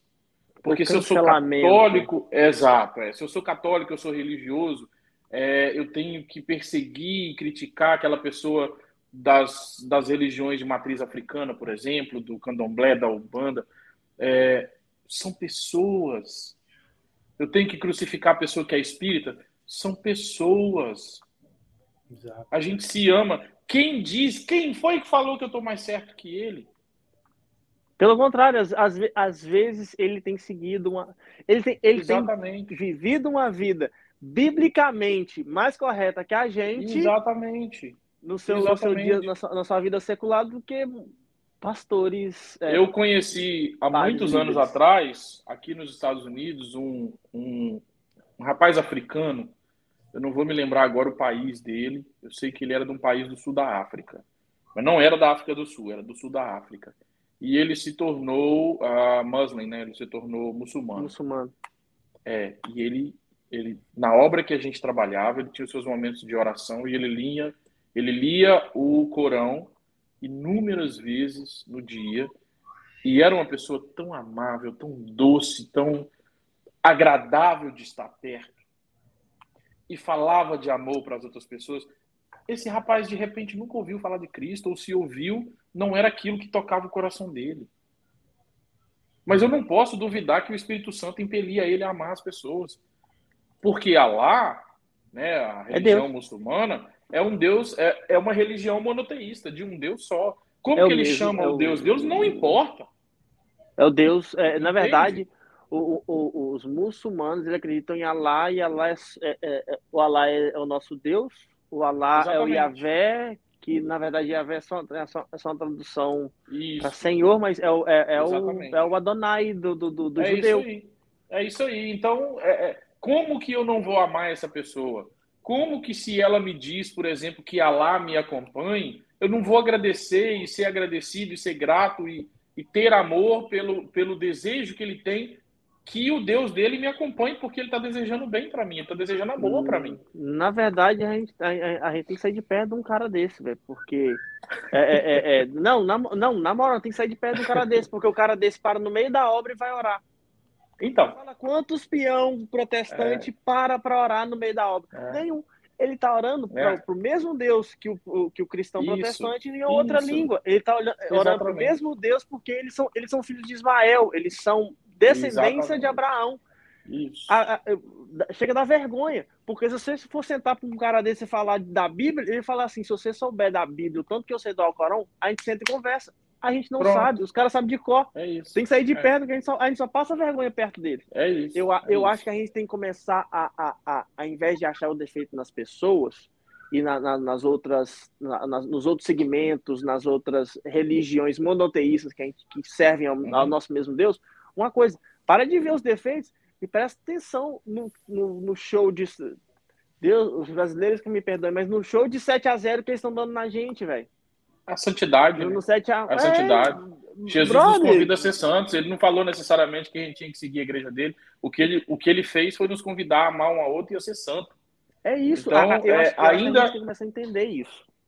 Ainda que não seja uma religião monoteísta, por exemplo, eu estava falando aqui das religiões né, de, de, de, de matriz africana. É, eu conheço tantas pessoas pertencentes a religiões de matriz africana que são pessoas infinitamente doces e que desejam o bem para o outro, que querem fazer o bem. É claro que tem gente querendo fazer o mal também. Eu não estou aqui para poder é, colocar uma utopia diante da humanidade, não, porque eu, eu, eu sei muito bem que não é isso. Mas é, a gente vê o ser humano e não a religião, não a placa, não a denominação, ou seja lá o que for que estiver na, na bandeirinha que está ali no rodapé, ou, ou no cabeçalho do Instagram, ou num, num dizer, ou num post, mas respeitar e amar.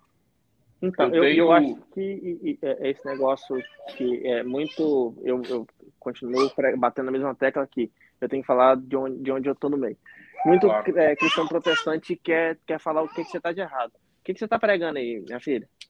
É, é, é o Espírito Santo está falando dentro dela é isso, deixa ela falar. Aí, eu acho que a gente tem que parar de chegar e jogar erros, porque eu acho que a gente não tá, a gente cristão protestante, eu, eu preciso me incluir e falar de onde eu tô, de falar assim, você está errado, você está pecando, você vai para o inferno.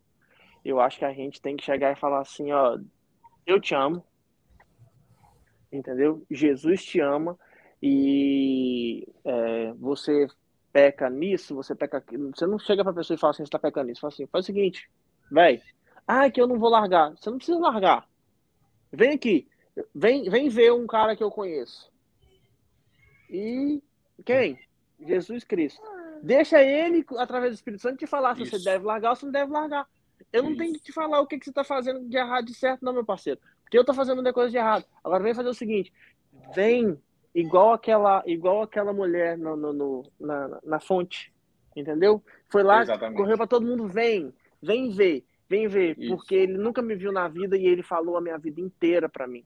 É. E ele está falando, e se ele sabe de, de tudo que eu fiz é, é, em aberto, em secreto, e ele fala que eu, de, eu tenho que deixar de fazer isso e começar a fazer aquilo, é porque ele sabe. Entendeu? É então, é, principalmente, ela não chamava as pessoas porque para acreditar nela porque ela era pecadora ou para não acreditar porque ela era pecadora. Ela estava chamando para Cristo. Essa é a mensagem. Simples, velho. Você, é você, você, não tem que. Quem somos é, é nós? É? Não somos nada. Nós estamos tentando ser um canal. Nós estamos tentando nem que seja um corguinho, sabe corguinho? um reguinho um de água limpa. É, um brejinho, sei lá.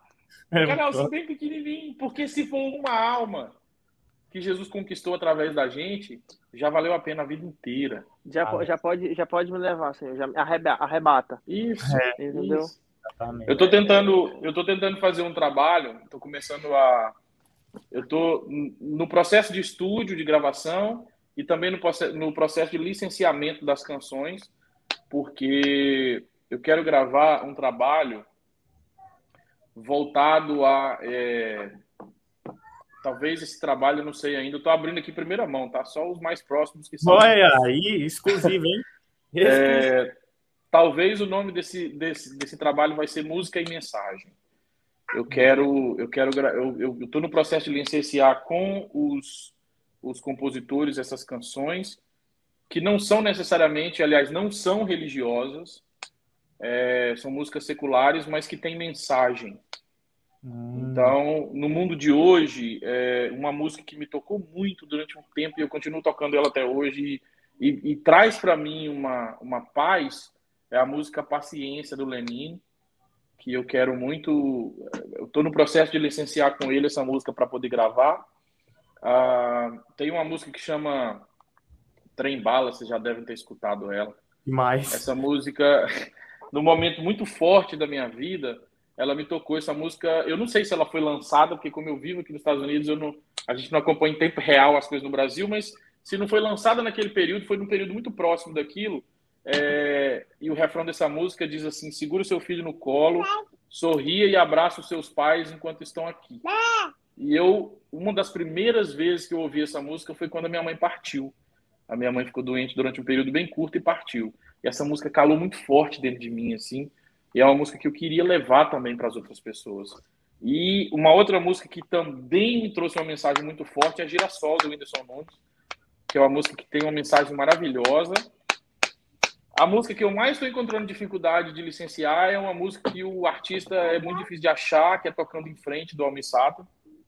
Mas se Deus quiser vai dar certo, eu vou conseguir licenciar. Então sim, quero gravar algumas canções que, que, vão que, que vão levar paz, e amor para as pessoas. É, procura depois. É, é, a banda chama Switch Foot. Uhum. É um rock assim bem gostosinho, americano. E, e é, mano, você pega a, a, a, a, letra, tá ligado? Aí você olha e fala assim, é. brother, impossível esses caras não ser cristão, velho. Isso, é, é isso. E, eles estão assim, eles estão no cenário é, americano assim, uhum. pesado. É, eles não se consideram eles já bateram nessa tecla e falam: uhum. Não somos cristãos. Isso não é a banda uhum. cristã. Mas você vai na letra, brother, ela é cristã assim de cima e baixo, uhum. de baixo em cima, maravilhosa, sem precisar é, falar o nome de Deus. É, é, é vai trazer uma mensagem de amor muito, muito forte. Mas, né? mas se você vê nas, nas entrelinhas assim, véio, ela, ela é extremamente uhum. cristã, né? E eles é têm isso. um relacionamento muito grande com uma, uma outra é, cantora é, cristã, que é a Laura, a Laura Diggle, né? Nossa, eu e amo eles... ela, tava escutando então, ela ontem. E, e, tipo assim, eles são parceiraços, já tocaram várias vezes, já, já gravaram juntos. Eles não se consideram cristãos, mas se você pega a letra, velho, é, é, é, ela é cristã é. total. É. Com certeza. Gustavo, então, se é- você. Se a gente. Uh, se você quiser combinar alguma coisa aí pro lançamento, pra gente ajudar na divulgação desse seu projeto aí. Mas muito. Vamos... A gente quer tá muito, no... a gente quer muito. Então, você pode é. contar com a gente, a gente está disponível. É um aí. segredo. É, um, é não é que seja um segredo o trabalho, mas é um segredo como que o trabalho vai sair, porque eu estou de fato deixando nas mãos de Deus. Então, é uhum. é assim: é, o meu desejo, o meu sonho é que. É por isso que a gente está no processo de produção, porque eu não quero simplesmente fazer um cover das músicas. A gente está produzindo as músicas de uma maneira diferente, com um arranjo diferente, para que no meio de cada música tenha uma mensagem. Então, a gente, a ideia, eu estou ainda com o meu produtor, a gente está montando repertório ainda, porque depende do licenciamento dos artistas. Então, tem música que eu vou conseguir licenciar, tem música que não, mas eu quero gravar em inglês também. Então, eu gostaria, por exemplo, de ter no meio de uma música uma mensagem do Bispo Cadiano, que é uma pessoa que eu amo muito, uma pessoa de muito amor, uma pessoa de um coração enorme. Ele é, é, tem... ele é muito usado. Né? Isso, ele é muito fera. É, eu tenho alguns amigos, padres e alguns amigos também, amigos próximos que eu gostaria que gravassem mensagens. É claro que tem que ter uma voz legal também, né? Não dá para ser qualquer um. Quem sabe eu pego o Pedro e o Sidônio para gravar uma mensagem? Hum, eu, já, eu, já, ia falar, não, não, não pega o Sidônio, mas a voz do Pedro não rola. Não rola, não rola. A gente, a gente faz o autotune, a gente conserta. Bem pesado, né? Bem pesado. mas não é para cantar, é só para mandar uma mensagem. Enfim, é, eu, eu gostaria muito de, eu espero em breve poder é, colocar esse trabalho disponível para aquelas pessoas que, que quiserem ouvir, que estiverem precisando de uma palavra, porque é aquilo que a gente falou lá no começo da live, lembra? Tem muita música secular que não, não tem, não, não precisa, não tem que ser religiosa, porque ela vai levar Deus para as pessoas de uma maneira muito forte, muito poderosa. Com não certeza, é que eu não queira gravar um disco com as minhas composições é, de música sacra ou de alguns amigos também, porque eu já tive a graça de tocar, o Sidônio acompanha mais ou menos, ele sabe, já tive a graça de tocar com uma gama muito grande de músicos católicos muito conhecidos, é, gente que lá no Brasil você não consegue chegar nem perto deles. E lá no Brasil eu, eu já tive a graça de acompanhar como músico alguns deles, de abrir evento, de abrir show de alguns deles e aqui nos Estados Unidos com uma, uma constância grande. No mês que vem a gente vai estar com o Padre Bruno lá em Denver. É uma Eu ia perguntar agora maravilhosa. É, o Padre Bruno vai estar em no mês que vem. É uma pessoa maravilhosa, inclusive o Pedro está convidado, se quiser ir lá conhecer o ministério, se quiser ir lá conhecer o Padre Bruno. É, eu, é, posso falar, é, eu só posso falar uma bom. coisa: é, data e hora e local. Vamos, vamos, vamos passar.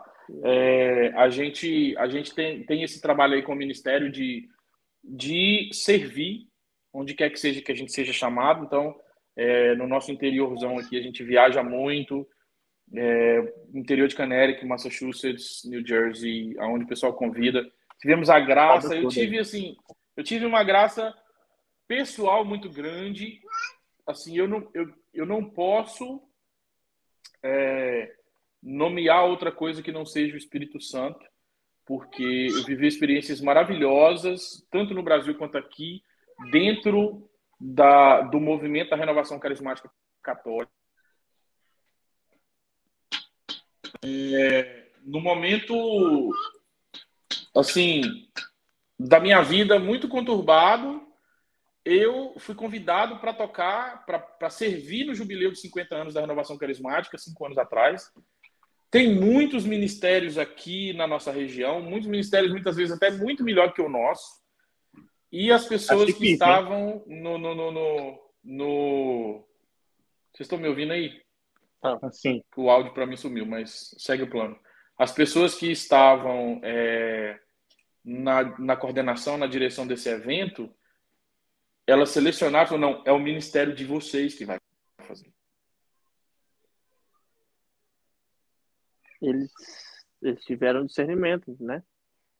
Um encontro de 50 anos do jubileu da renovação carismática e ainda com o Peter lá, que era um, um, um dos jovens que estava presente na Pensilvânia no momento da revelação que iniciou o movimento da renovação carismática católica, foi uma graça muito grande. Uau. Foi, nós vivemos um momento poderoso, foi três dias assim poderosíssimos, diante de muitos que nós já vivemos, graças a Deus. Então, a gente está sempre aberto a esses convites, porque muitas vezes a gente, claro, se dispõe sempre a servir e a levar né, o nosso dom, né, a parábola dos talentos. Assim, a gente quer de fato multiplicar os nossos dons, mas olha, 99,999, para não dizer 100%, 99,999% das vezes que a gente vai servir em algum, algum encontro, algum retiro, algum grupo de oração, algum lugar que nos convidam, a gente aprende muito, a gente sai muito abastecido, sai muito renovado pelo Espírito Santo, porque o aprendizado é gigantesco, sabe? O estresse também, mas o aprendizado é, é gigantesco.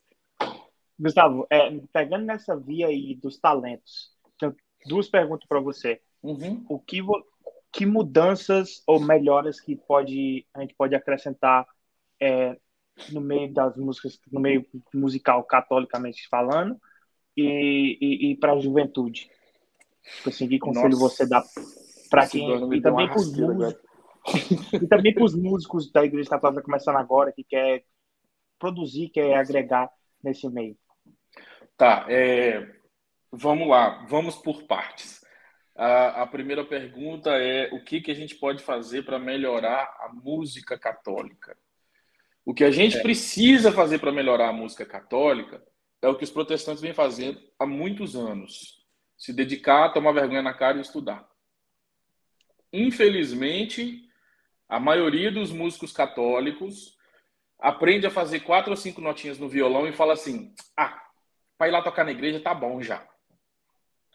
E aí, eu tô, eu tô dizendo isso porque eu vi isso acontecer inúmeras vezes em, em vários ambientes que eu estive.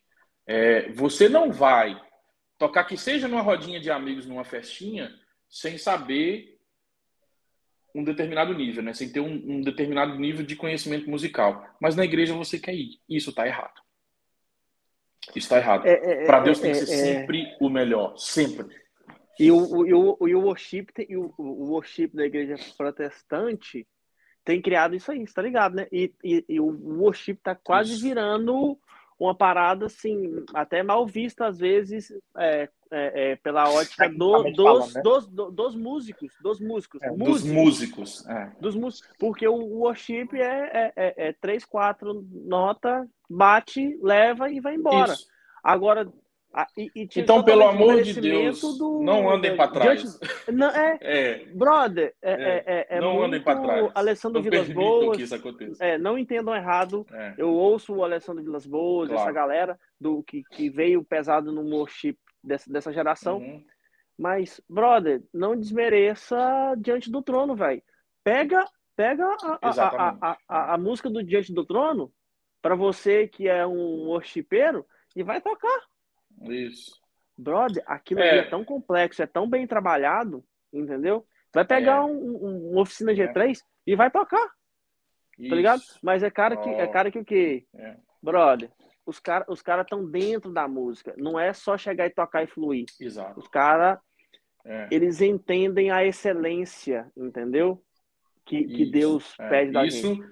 Isso é uma coisa que nós, católicos, músicos católicos, pelo menos os músicos sérios, né? Ah, não me levem a mal, mas infelizmente, em qualquer vertente tem gente que não leva a sério o serviço a Deus. É, não estou falando, não estou aqui para apontar dedos, mas eu acho que a crítica é válida quando é no intuito de melhorar. Então, Sidônio, a primeira dica que eu dou para o músico católico que quer melhorar é estuda. Música é como qualquer outra coisa na vida, é a repetição que vai, que vai levar à excelência. É muito triste ver que uma pessoa, por exemplo, ela trabalha, sei lá, na construção E aí ela faz o mesmo trabalho, seja ele qual for, faz pintura, vamos lá. Ela faz todo dia, 8, 10 horas por dia. E ela se torna um excelente pintor. E ela quer pegar no instrumento, seja lá qual, qual for o instrumento, um teclado, um violão, uma bateria, ela quer pegar num instrumento 15 minutos, duas vezes por semana e ser um excelente músico. Não vai ser. É simples assim, não vai ser. É impossível. Então estuda, dedica. Dedica e seja humilde o suficiente para chegar para qualquer pessoa que você sabe que tem um pouquinho mais de caminhada que você e falar, ó, oh, eu sei isso aqui, mas eu estacionei aqui, você me ajuda? E pronto, e vamos subir junto e vamos para frente junto. Isso é o que eu, que, que eu acho que falta na questão é. do músico católico. A música católica em si tem evoluído muito, muito, graças a Deus. Cada trabalho católico que a gente vê hoje em dia, ele é, é, é dá, dá gosto de ver que tem crescido numa escala assim realmente grande a qualidade musical católica. Vai lá, Pedrão. Posso dar uma ideia? Porque claro, eu acho que o, o, o, o, cenário musical protestante já é bem já é bem explícito, já é bem conhecido. Vamos Sim. pegar uma. Vocês, principalmente você, Gustavo, que tá, tá mais nesse meio é, é, musical, vamos pegar uma lista um dia de uma galera que tá assim e vamos fazer um, um podcast ou um Bora. vídeo só Bora. com essa galera e falar assim, galera, ó, a gente quer apresentar esse pessoal aqui do cenário Isso. católico, Bora. entendeu? Show. E, e Show. dar aquela é dissecada e falar assim, velho, olha o que, olha o que vocês estão perdendo, olha o que a galera tá perdendo. Sim. Um episódio específico para botar a galera do cenário católico em evidência assim, olha, vocês estão, olha o que vocês estão perdendo, galera. Sidônia aí, ó. O título do vídeo vai ser React da música católica. O Pedro já deu a ideia, eu já botei o título. React da música católica. Vamos fazer um vídeo de react da música católica, mas aí tem que ser quando você voltar para os Estados Unidos, que a gente vai todo mundo para o mesmo lugar e vai junto. Porque senão não dá. Exato. Pega, pega um sofazão bem grande, assim, porque eu sou grande, então tem que ser bem grande. É... Mas beleza. Ah, já é, quanto a. Qual foi sua outra pergunta? Você, você perguntou sobre o músico, sobre a música é, como, é, tipo assim, a, e a juventude também, qual, qual dica que você dá para a juventude aí, que você a juventude. jovem? É. é, se Deus quiser, o de março vai ser dos jovens também. A juventude, é, eu acho que o problema não está, assim, não estou dizendo que tenha um problema, mas a vertente não está no jovem, a vertente está na igreja.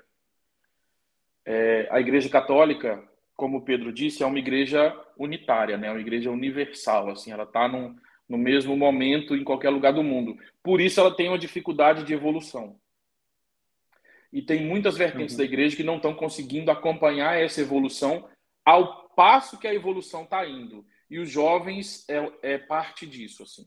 Eu acho que a igreja, o que ela precisa fazer para que os jovens estejam engajados com a igreja é entender a evolução e trabalhar dentro da evolução. Tipo, então, gerar exemplo, uma, independência é... da, da, da igreja católica local, né? Tipo assim, é, é tipo assim, não, não, não dá para gerar uma independência, mas dá para trabalhar com o que nós temos. O que precisa é de gente que entenda o que, que nós temos. Então, por exemplo, Sidônio, vou te fazer uma pergunta. É, você sabe o que é a instrução geral do missal romano? Sei não. Pois é, o jovem tem que saber disso. Entendeu? O que é a Instrução Geral do Missal Romano? A Instrução Geral do Missal Romano é um documento que foi redigido na que foi redigido, não, que foi editado no Concílio Vaticano II e que rege a celebração litúrgica do Concílio Vaticano II para cá. Onde, por exemplo, a missa tridentina deixou de ser a missa oficial. Ups, quase derrubei meu suporte. A missa tridentina deixou de ser a missa oficial para a missa é, é, é, é, de frente para o povo ser a missa oficial, que antes a missa tridentina né, era celebrada de frente para o altar. Então, é, tudo isso o jovem precisa saber. O que que o Catecismo da Igreja Católica um livro bem grosso e que tem um aplicativo que é muito legal e eu uso hoje em dia muito mais o aplicativo do que o livro, porque eu tenho esses três documentos como a minha base. A Bíblia Sagrada, que obviamente é o, o, o primeiro é, é, documento de qualquer cristão, o Catecismo da Igreja Católica e a, e a Instrução Geral do Missal Romano. Se eu vou para o ensaio do ministério para escolher música para missa, eu tenho que estar tá entendendo o, a Instrução Geral do Missal Romano e o Catecismo da Igreja Católica. É um documento que tem que estar tá debaixo do braço. para entender, ó, essa música aqui vai encaixar na liturgia? Não vai encaixar na liturgia? Por exemplo, vou mixar as, a, a, as duas respostas agora. É, tem muitos jovens, e é valorosíssimo isso, é maravilhoso isso. Eu, inclusive, fui um deles, que começa muito novo a tocar na missa. Isso é maravilhoso. Só que alguém dentro da igreja precisa chegar para o jovem e falar assim: ó, tem uma liturgia. Você precisa saber o que é litúrgico. É, o, e o é documento para você saber o que é litúrgico. Que... Né? Isso, exatamente. O, o documento é... para você saber o que é litúrgico e o que não é litúrgico é a instrução geral do missal romano. É então, é um aplicativozinho, é um documentozinho, um PDF, você baixa ali, e aí, por exemplo, o jovem está no ensaio. Ah, qual música que a gente pode tocar para animar o povo? Olha, tem um, um, um X número de música que dá para animar o povo. Só que essa música é litúrgica, vamos descobrir agora. Instrução geral do missal romano, pronto. Eu não consigo entender, por exemplo, grupos de música que vão escolher música para servir a missa. Veja bem, eu estou falando agora de missa. Não estou falando de encontro, de grupo de jovens, de retiro, não. estou falando de missa. E não lê a liturgia daquela missa. Primeira leitura, salmo, segunda leitura e evangelho. Então, se você não sabe qual é a, a liturgia da missa, como você vai escolher música para missa? Como você vai servir a liturgia? Porque servir a Deus, pelo menos para nós católicos, é servir a liturgia também faz parte do servir a Deus. Não é? Então, é, é o jovem, aí eu vou voltar agora para a resposta do jovem. É, nós de dentro da igreja, principalmente é, as pessoas que estão mais de, né, de frente, coordenação, é, quem está puxando o bonde, vamos dizer assim, precisa entender, ó, o jovem é muito ligado na rede social. Então, o que, que a gente vai fazer? Ué, vamos postar um, um, um capítulozinho pequenininho do, do, do, Catecismo da Igreja Católica, por exemplo. Vamos postar um capítulozinho pequenininho da Instrução Geral do Missal Romano. O versículo é super importante. Claro que é importante. É necessário que a Bíblia seja divulgada quanto mais, melhor. Mas, enquanto católicos, é, divulgar o documento católico. O Sidônio nos abandonou, eu comecei a falar. É, é, o, levar, levar o entendimento aonde o jovem está hoje. Isso. Não é, não é, não é chamar, Isso. jogar o livro e falar assim, decora. Exatamente. Eu acho que, sabe, deixar mais leve essa parada do entendimento da, da, da, Exatamente. Né? É. Eu que, eu que, tipo assim, eu vou, acho que eu vou dar uma análise aqui da minha visão dessa uhum. questão. Eu acho que o, tem uma então, eu acho que o problema está um pouquinho, tá um pouquinho atrás, antes disso ainda, porque aí a gente já está falando de uma pessoa que está inserida na comunidade, na paróquia, uhum. e aí essa pessoa não tem uma profundidade ainda da, da dos documentos e do, do, do, da liturgia musical, né? Eu acho uhum. que então, tá um passo atrás ainda, acho que tem que ter um, haver um movimento, porque eu vejo demais, por exemplo, falando da minha paróquia lá, que uhum. tem, tem muitos jovens, a gente tem mil famílias registradas, Sim. só que a gente tem jovens demais indo no domingo na missa de vez em quando e a vida dele é no mundo, entendeu? Isso. Tipo assim, todo sábado ele tá numa festa, aí tipo assim, não tem. É. Tipo assim, é como se ele não tivesse conhecido Jesus ainda, entendeu? Então, para ver, essa, ver essa dedicação que você tá falando aí, primeiro ele tem que ser batizado no, no Espírito, ele tem que participar de um retiro. Isso. Entendeu? Porque não tem, ele, não vai, ele não vai se interagir, num, num, ele não vai se ele vai, vai pegar um documento da igreja se ele não tem interesse nem de ir na missa todo domingo. Sim, não, você está você tá coberto de razão. Mas no meu ponto de vista, é, isso também é uma falha de quem está diante das coordenações dos, das pastorais que cuidam dos jovens na igreja. Por quê? Porque os coordenadores de pastoral, e eu não estou generalizando, tá? Tem várias vertentes em vários lugares que funcionam de maneira muito legal. Mas tem alguns lugares onde a coordenação, por exemplo, quer continuar nos moldes antigos. Quais são os moldes antigos? Você marca um dia, uma reunião, aí você se reúne ali, seja lá num salão ou numa sala ou em qualquer lugar assim, e você vai levar, você vai pregar, você vai falar uma palavra, e aqueles jovens vão ouvir, ouvir, ouvir, ouvir, blá, blá, blá, blá, blá, uma hora lá na sua cabeça, você canta duas musiquinhas e vai embora. Isso não vai prender o jovem de hoje. Isso prendia eu, jovem, há 30 anos atrás. Isso não vai prender o jovem de hoje. Entendeu? Exato. Então, o que, o que, que, que se precisa. É, tem que ter uma renovação. Tem que se abrir para o novo. A, tra deixar tradução. o Santo agir de forma nova. É, é, posso dar é, uma, é, posso eu dar uma, acho uma comparação que aqui? essa é a nossa Pedrinho travou. Alô? Oi, tá me ouvindo? Tô, tô te ouvindo. É, para complementar, é, para complementar aqui, Gustavo. Porque, tipo assim, eu visitei uma, uma igreja ainda na frente do centro pastoral uhum. e chama até, eu esqueci o nome agora. Não sei se é Benésia, um negócio assim. Uhum. E aí, rapaz, eu fui participar lá de algumas escutas lá com uns amigos meus e aí tinha o pessoal lá tinha um, um, um, ministério de louvor das crianças, que era criança, crianças mesmo. E aí Sim. tinha o ministério de louvor dos jovens, que era composto por jovens, e aí tinha o ministério de louvor da igreja com os adultos.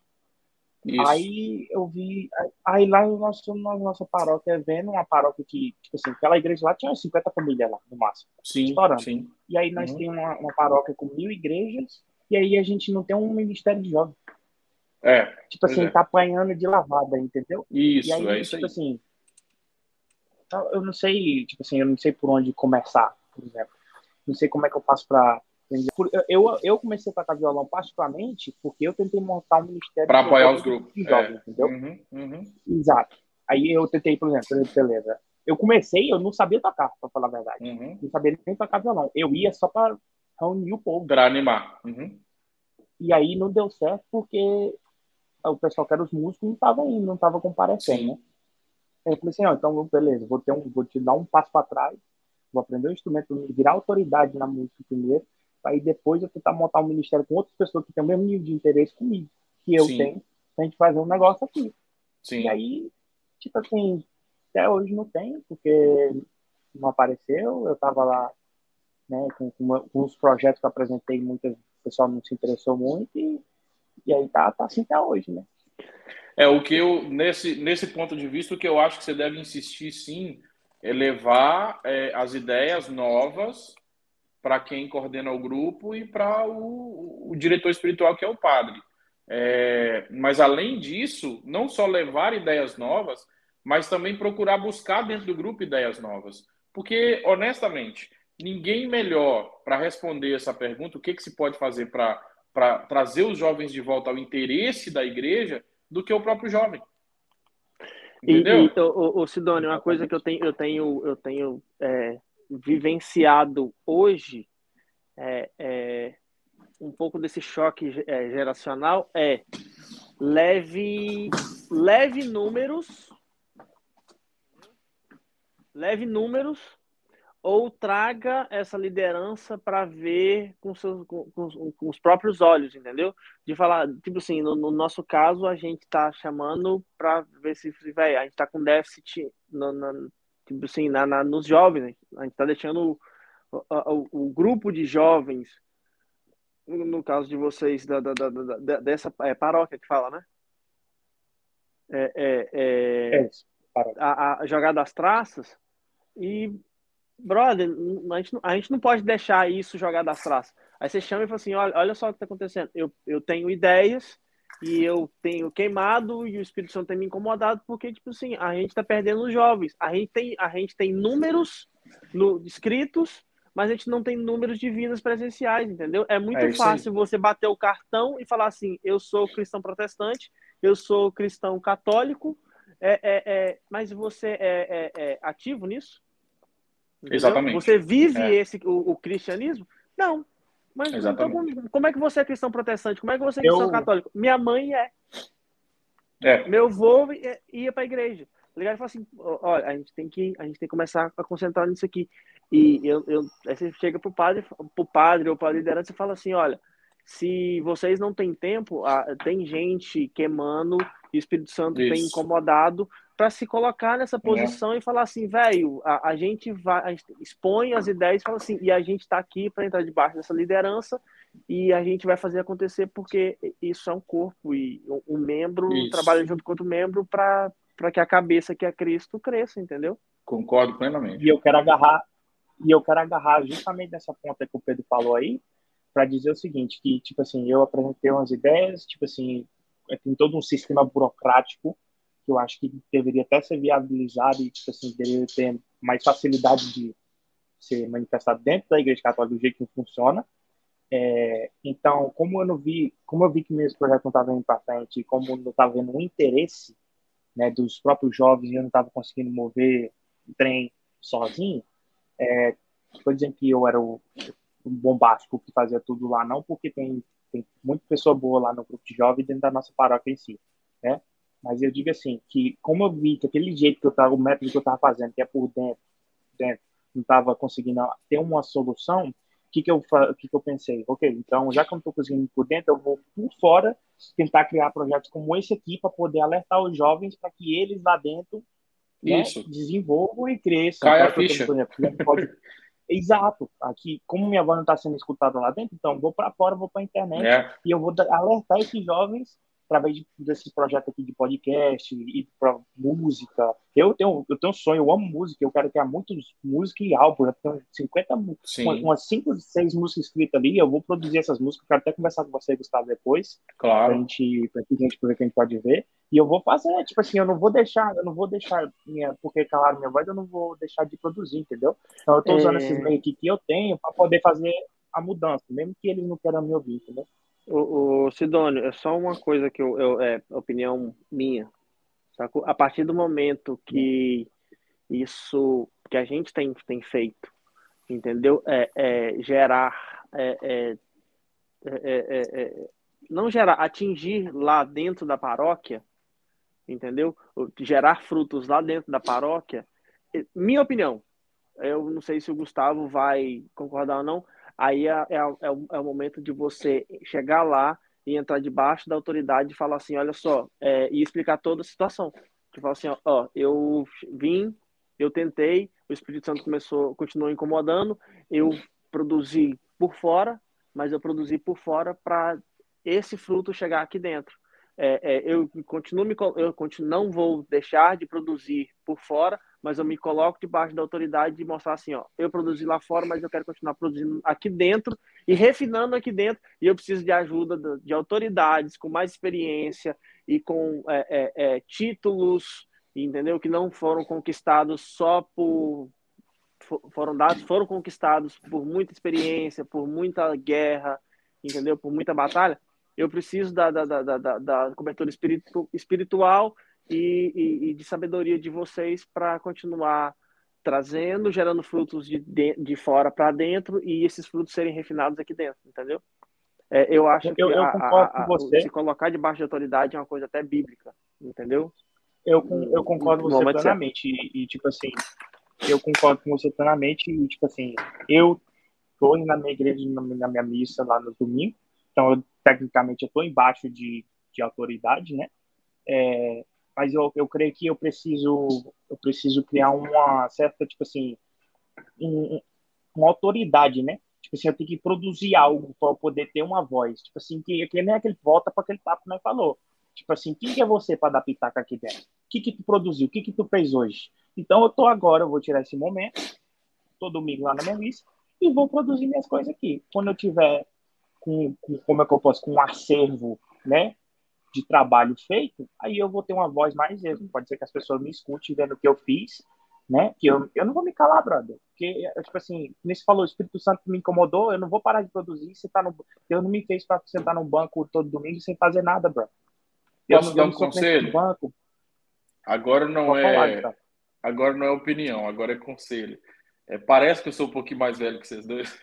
já vivi, já rodei muita coisa, já passei muita coisa também não só na minha vida religiosa, mas também dentro da minha igreja. É, a lata, a temperatura de ebulição da lata, vocês sabem que a lata não é um metal tão valioso assim, né? Metalzinho que, né? A temperatura de ebulição da lata é 290 graus. A, tempera a temperatura de ebulição do ouro é 2.700 graus Celsius coisa de 4.000 e quase 4.900 graus Fahrenheit. Então, o que é de valor é forjado no fogo. Não espere que nada que vai ser de valor seja fácil. Não espere que nada que vai ser de valor aconteça do dia para a noite. Porque o ouro é forjado no fogo. E é numa temperatura alta demora para atingir. Entendeu? Então, é, sentar no banco, eu vou dizer uma coisa para vocês. Eu tenho já quase 30 anos de serviço na Igreja Católica. em várias vertentes. Um determinado período de, de, de tempo atrás, exatamente sete anos atrás, é, sete anos? Não, cinco anos atrás, é, aconteceram algumas coisas na minha vida. Minha esposa teve câncer duas vezes, ela precisou remover o útero e fazer uma cirurgia, e eu precisei me afastar dos meus ministérios para poder estar na minha primeira igreja, que é a minha família, e eu fiquei um ano sentado no banco. Também por outras decorrências que, que aconteceram é, no, nos meus trabalhos na igreja, eu fiquei um ano sentado no banco. Desses 30 anos, eu posso dizer para vocês, sem medo nenhum, que foi o período que eu mais cresci em uma velocidade muito rápida. Porque eu vim me forjando durante tanto tempo, tanto tempo, com fogo, tá? Fogo alto. Que naquele momento, Deus falou assim: ó, vem aqui, meu filho, toma. E descarregou assim, ó. Mas é a mesma coisa de derramar uma caçamba de graça do Espírito Santo na minha vida. Naquele ano que eu passei no banco, eu cresci de uma forma absolutamente incrível para mim, modo pessoal. Me tornei outra pessoa. É quando você se esconde. Claro. Todos nós quando temos eu voltei... nossas fases, né? Na fé e... Exato. E aí, e aí, quando eu voltei para os meus ministérios, eu voltei principalmente no Ministério de Música, e eu, e eu quero dizer uma coisa para vocês. Um, um, testemunho agora. Foi nesse período que eu estava afastado de, de tudo, que eu fui convidado para to tocar no jubileu da renovação carismática dos 50 anos, que eu comentei com vocês antes, e eu tentei dizer não. Eu tentei dizer não, honestamente. Mas o Espírito Santo falou assim: ah, ah, é você. É você que eu quero. É você que eu quero justamente porque você está nesse momento aí. Eu não quero quem está buscando a glória ou quem está buscando. Porque é óbvio, tem muito um monte de músico aí muito melhor que eu e poderia ter levado inúmeras pessoas, grupos que inclusive eu sou fã, que são amigos meus, são queridos, são pessoas maravilhosas. Mas não. Quando o Espírito Santo disser assim, ó, Sidânio, agora é a sua hora. Pedro, agora é a sua hora. Não tem o que você faça que vai fazer você escapar. Porque muitas vezes, é, aliás, muitas vezes não, na maioria das vezes, quase todas as vezes, a nossa hora não é a hora de Deus. O nosso impulso, porque, filho, é, esse fogo do Espírito Santo dentro do seu coração, que provém de muitas experiências. No seu caso, eu participei de algumas, Sidônia. Eu vi você lá embaixo, ouvindo e chorando, se derramando e dançando e recebendo e adorando e ajoelhando e chorando e vivendo e recebendo. Você está chamado. E você aceitou o chamado. Só que você ainda não está pronto. Então o Espírito Santo falou assim: é você sim, meu filho. Agora vem aqui que eu vou te, te forjar. Vou te escolher. Muitos são chamados, poucos são é, escolhidos. Exatamente. Exatamente. Entendeu? Então, é, eu considero, e eu não estou dizendo para você que não tenha problemas e não tenha defeito nas nossas pastorais, não, porque tem, a gente precisa trabalhar nisso sim, e é necessário sim que a gente leve as autoridades da nossa, da nossa denominação o conhecimento daquelas coisas que a gente enxerga e percebe que estão falhando com o nosso povo. Então, esse meu conselho, se você o recebe, é específico para você.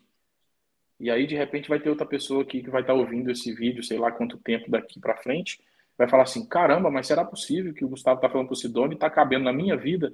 Vai caber sim, porque o nosso Se tá é cabendo, é, é, porque o Espírito Santo tá falando com você, então recebe. Isso, Ei, recebe aí, meu querido. Tá recebe aí, meu querido. Recebe aí, amado. Então é isso, assim, é, a gente precisa entender que se, se o que Deus quer fazer na nossa vida tem valor, vai ser forjado no fogo. Se prepara para as provações. Vai ser forjado no fogo. Nenhum daqueles apóstolos que deram a vida por Jesus deixaram de derramar muitas lágrimas, de sofrer muito até que o Espírito Santo pudesse fazer como Pedro mencionou em Atos, Atos da Apóstolos, capítulo 2, versículo 2, e o Espírito Santo pudesse, pudesse fazer com que eles falassem nas línguas que os povos de todas as nações iriam ouvir. É só deixar quantas lágrimas foram derramadas? Quantas lágrimas foram derramadas antes disso? Gente, é, é...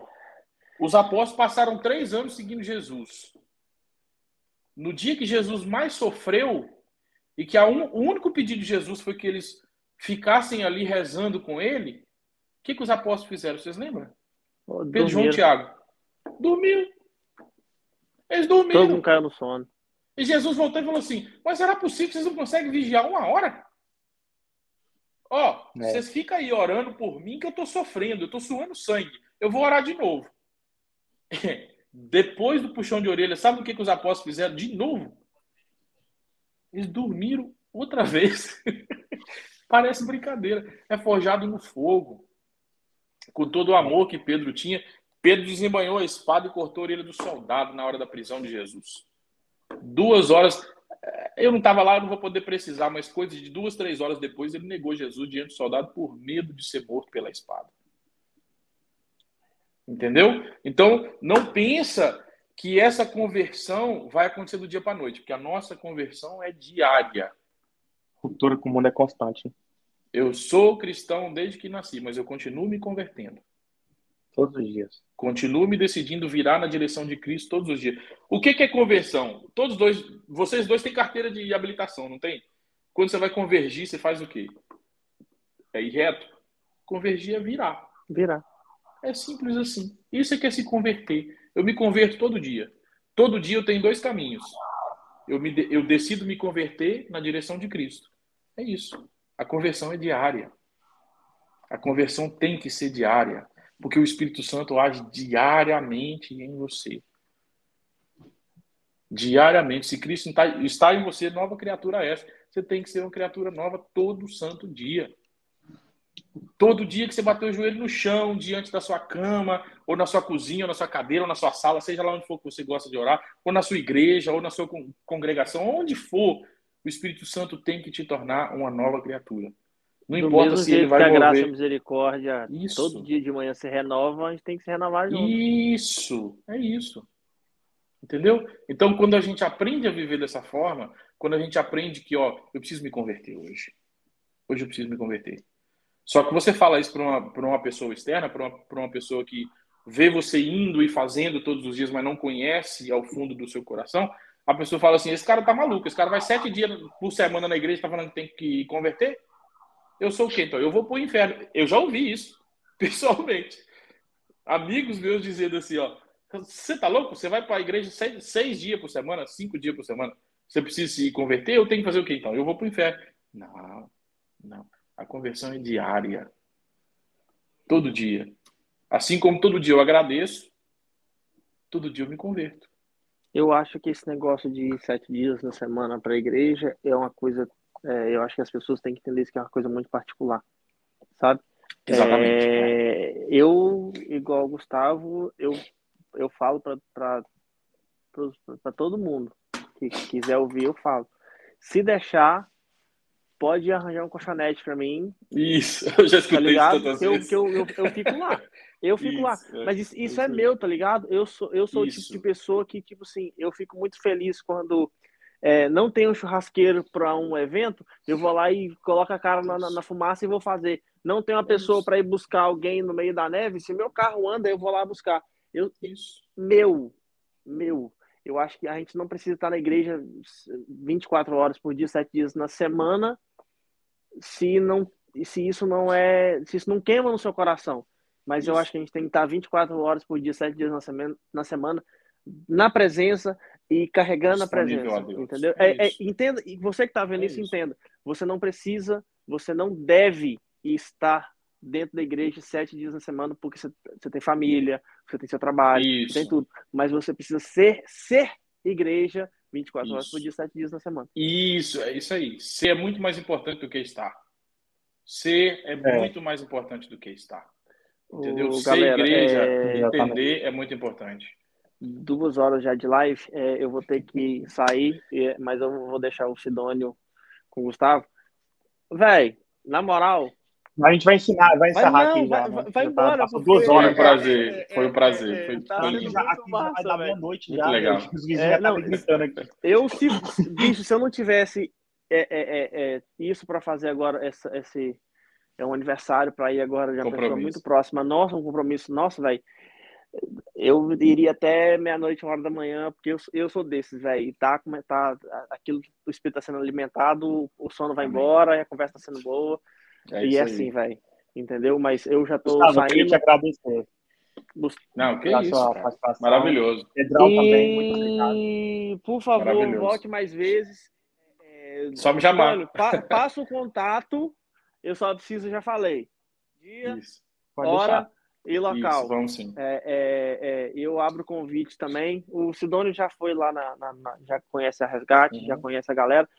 Gustavão, você como um parceiro, um irmão em Cristo e também como um cara assim extremamente é, conhecedor da, da, da, da, música e da toda a musicalidade, é meu convidado para a gente ir lá, entendeu? Lá na Resgate também. Vamos e por marcar. favor, eu preciso de data, hora e local que eu vou fechar também, entendeu? É, Com certeza. É, é, eu acho que eu acho que essa troca eu acho que essa troca hoje foi assim, maravilhosa para o reino e para essa questão de unidade que eu acho Concordo. muito importante, tá é, ligado? Eu isso. acho que a gente tem que botar as nossas diferenças, porque isso. a nossa igualdade é Cristo e, e isso tem que ser o mais importante para a gente, para a gente continuar criando essa unidade.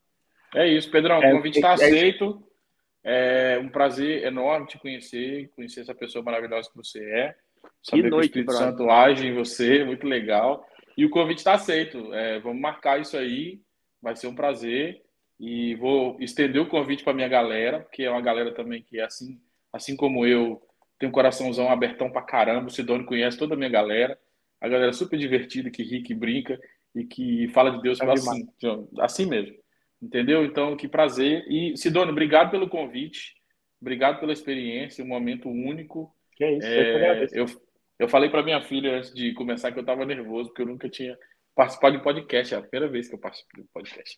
Mas é, foi bem legal. Assim, Não, que é isso, tá... O convite do vídeo de React está aceito também. Vamos marcar assim que o Sidônio voltar para a gente fazer. Vamos, vamos eu acho que, esse projeto aí eu acho o seguinte também, nós somos bem conhecedores de música, então a gente pode fazer um react de música católica e pode fazer um react de, um react de música protestante, de música evangélica. Eu, eu tô mais que fechado nessa aí, mais Fechou. Fechado.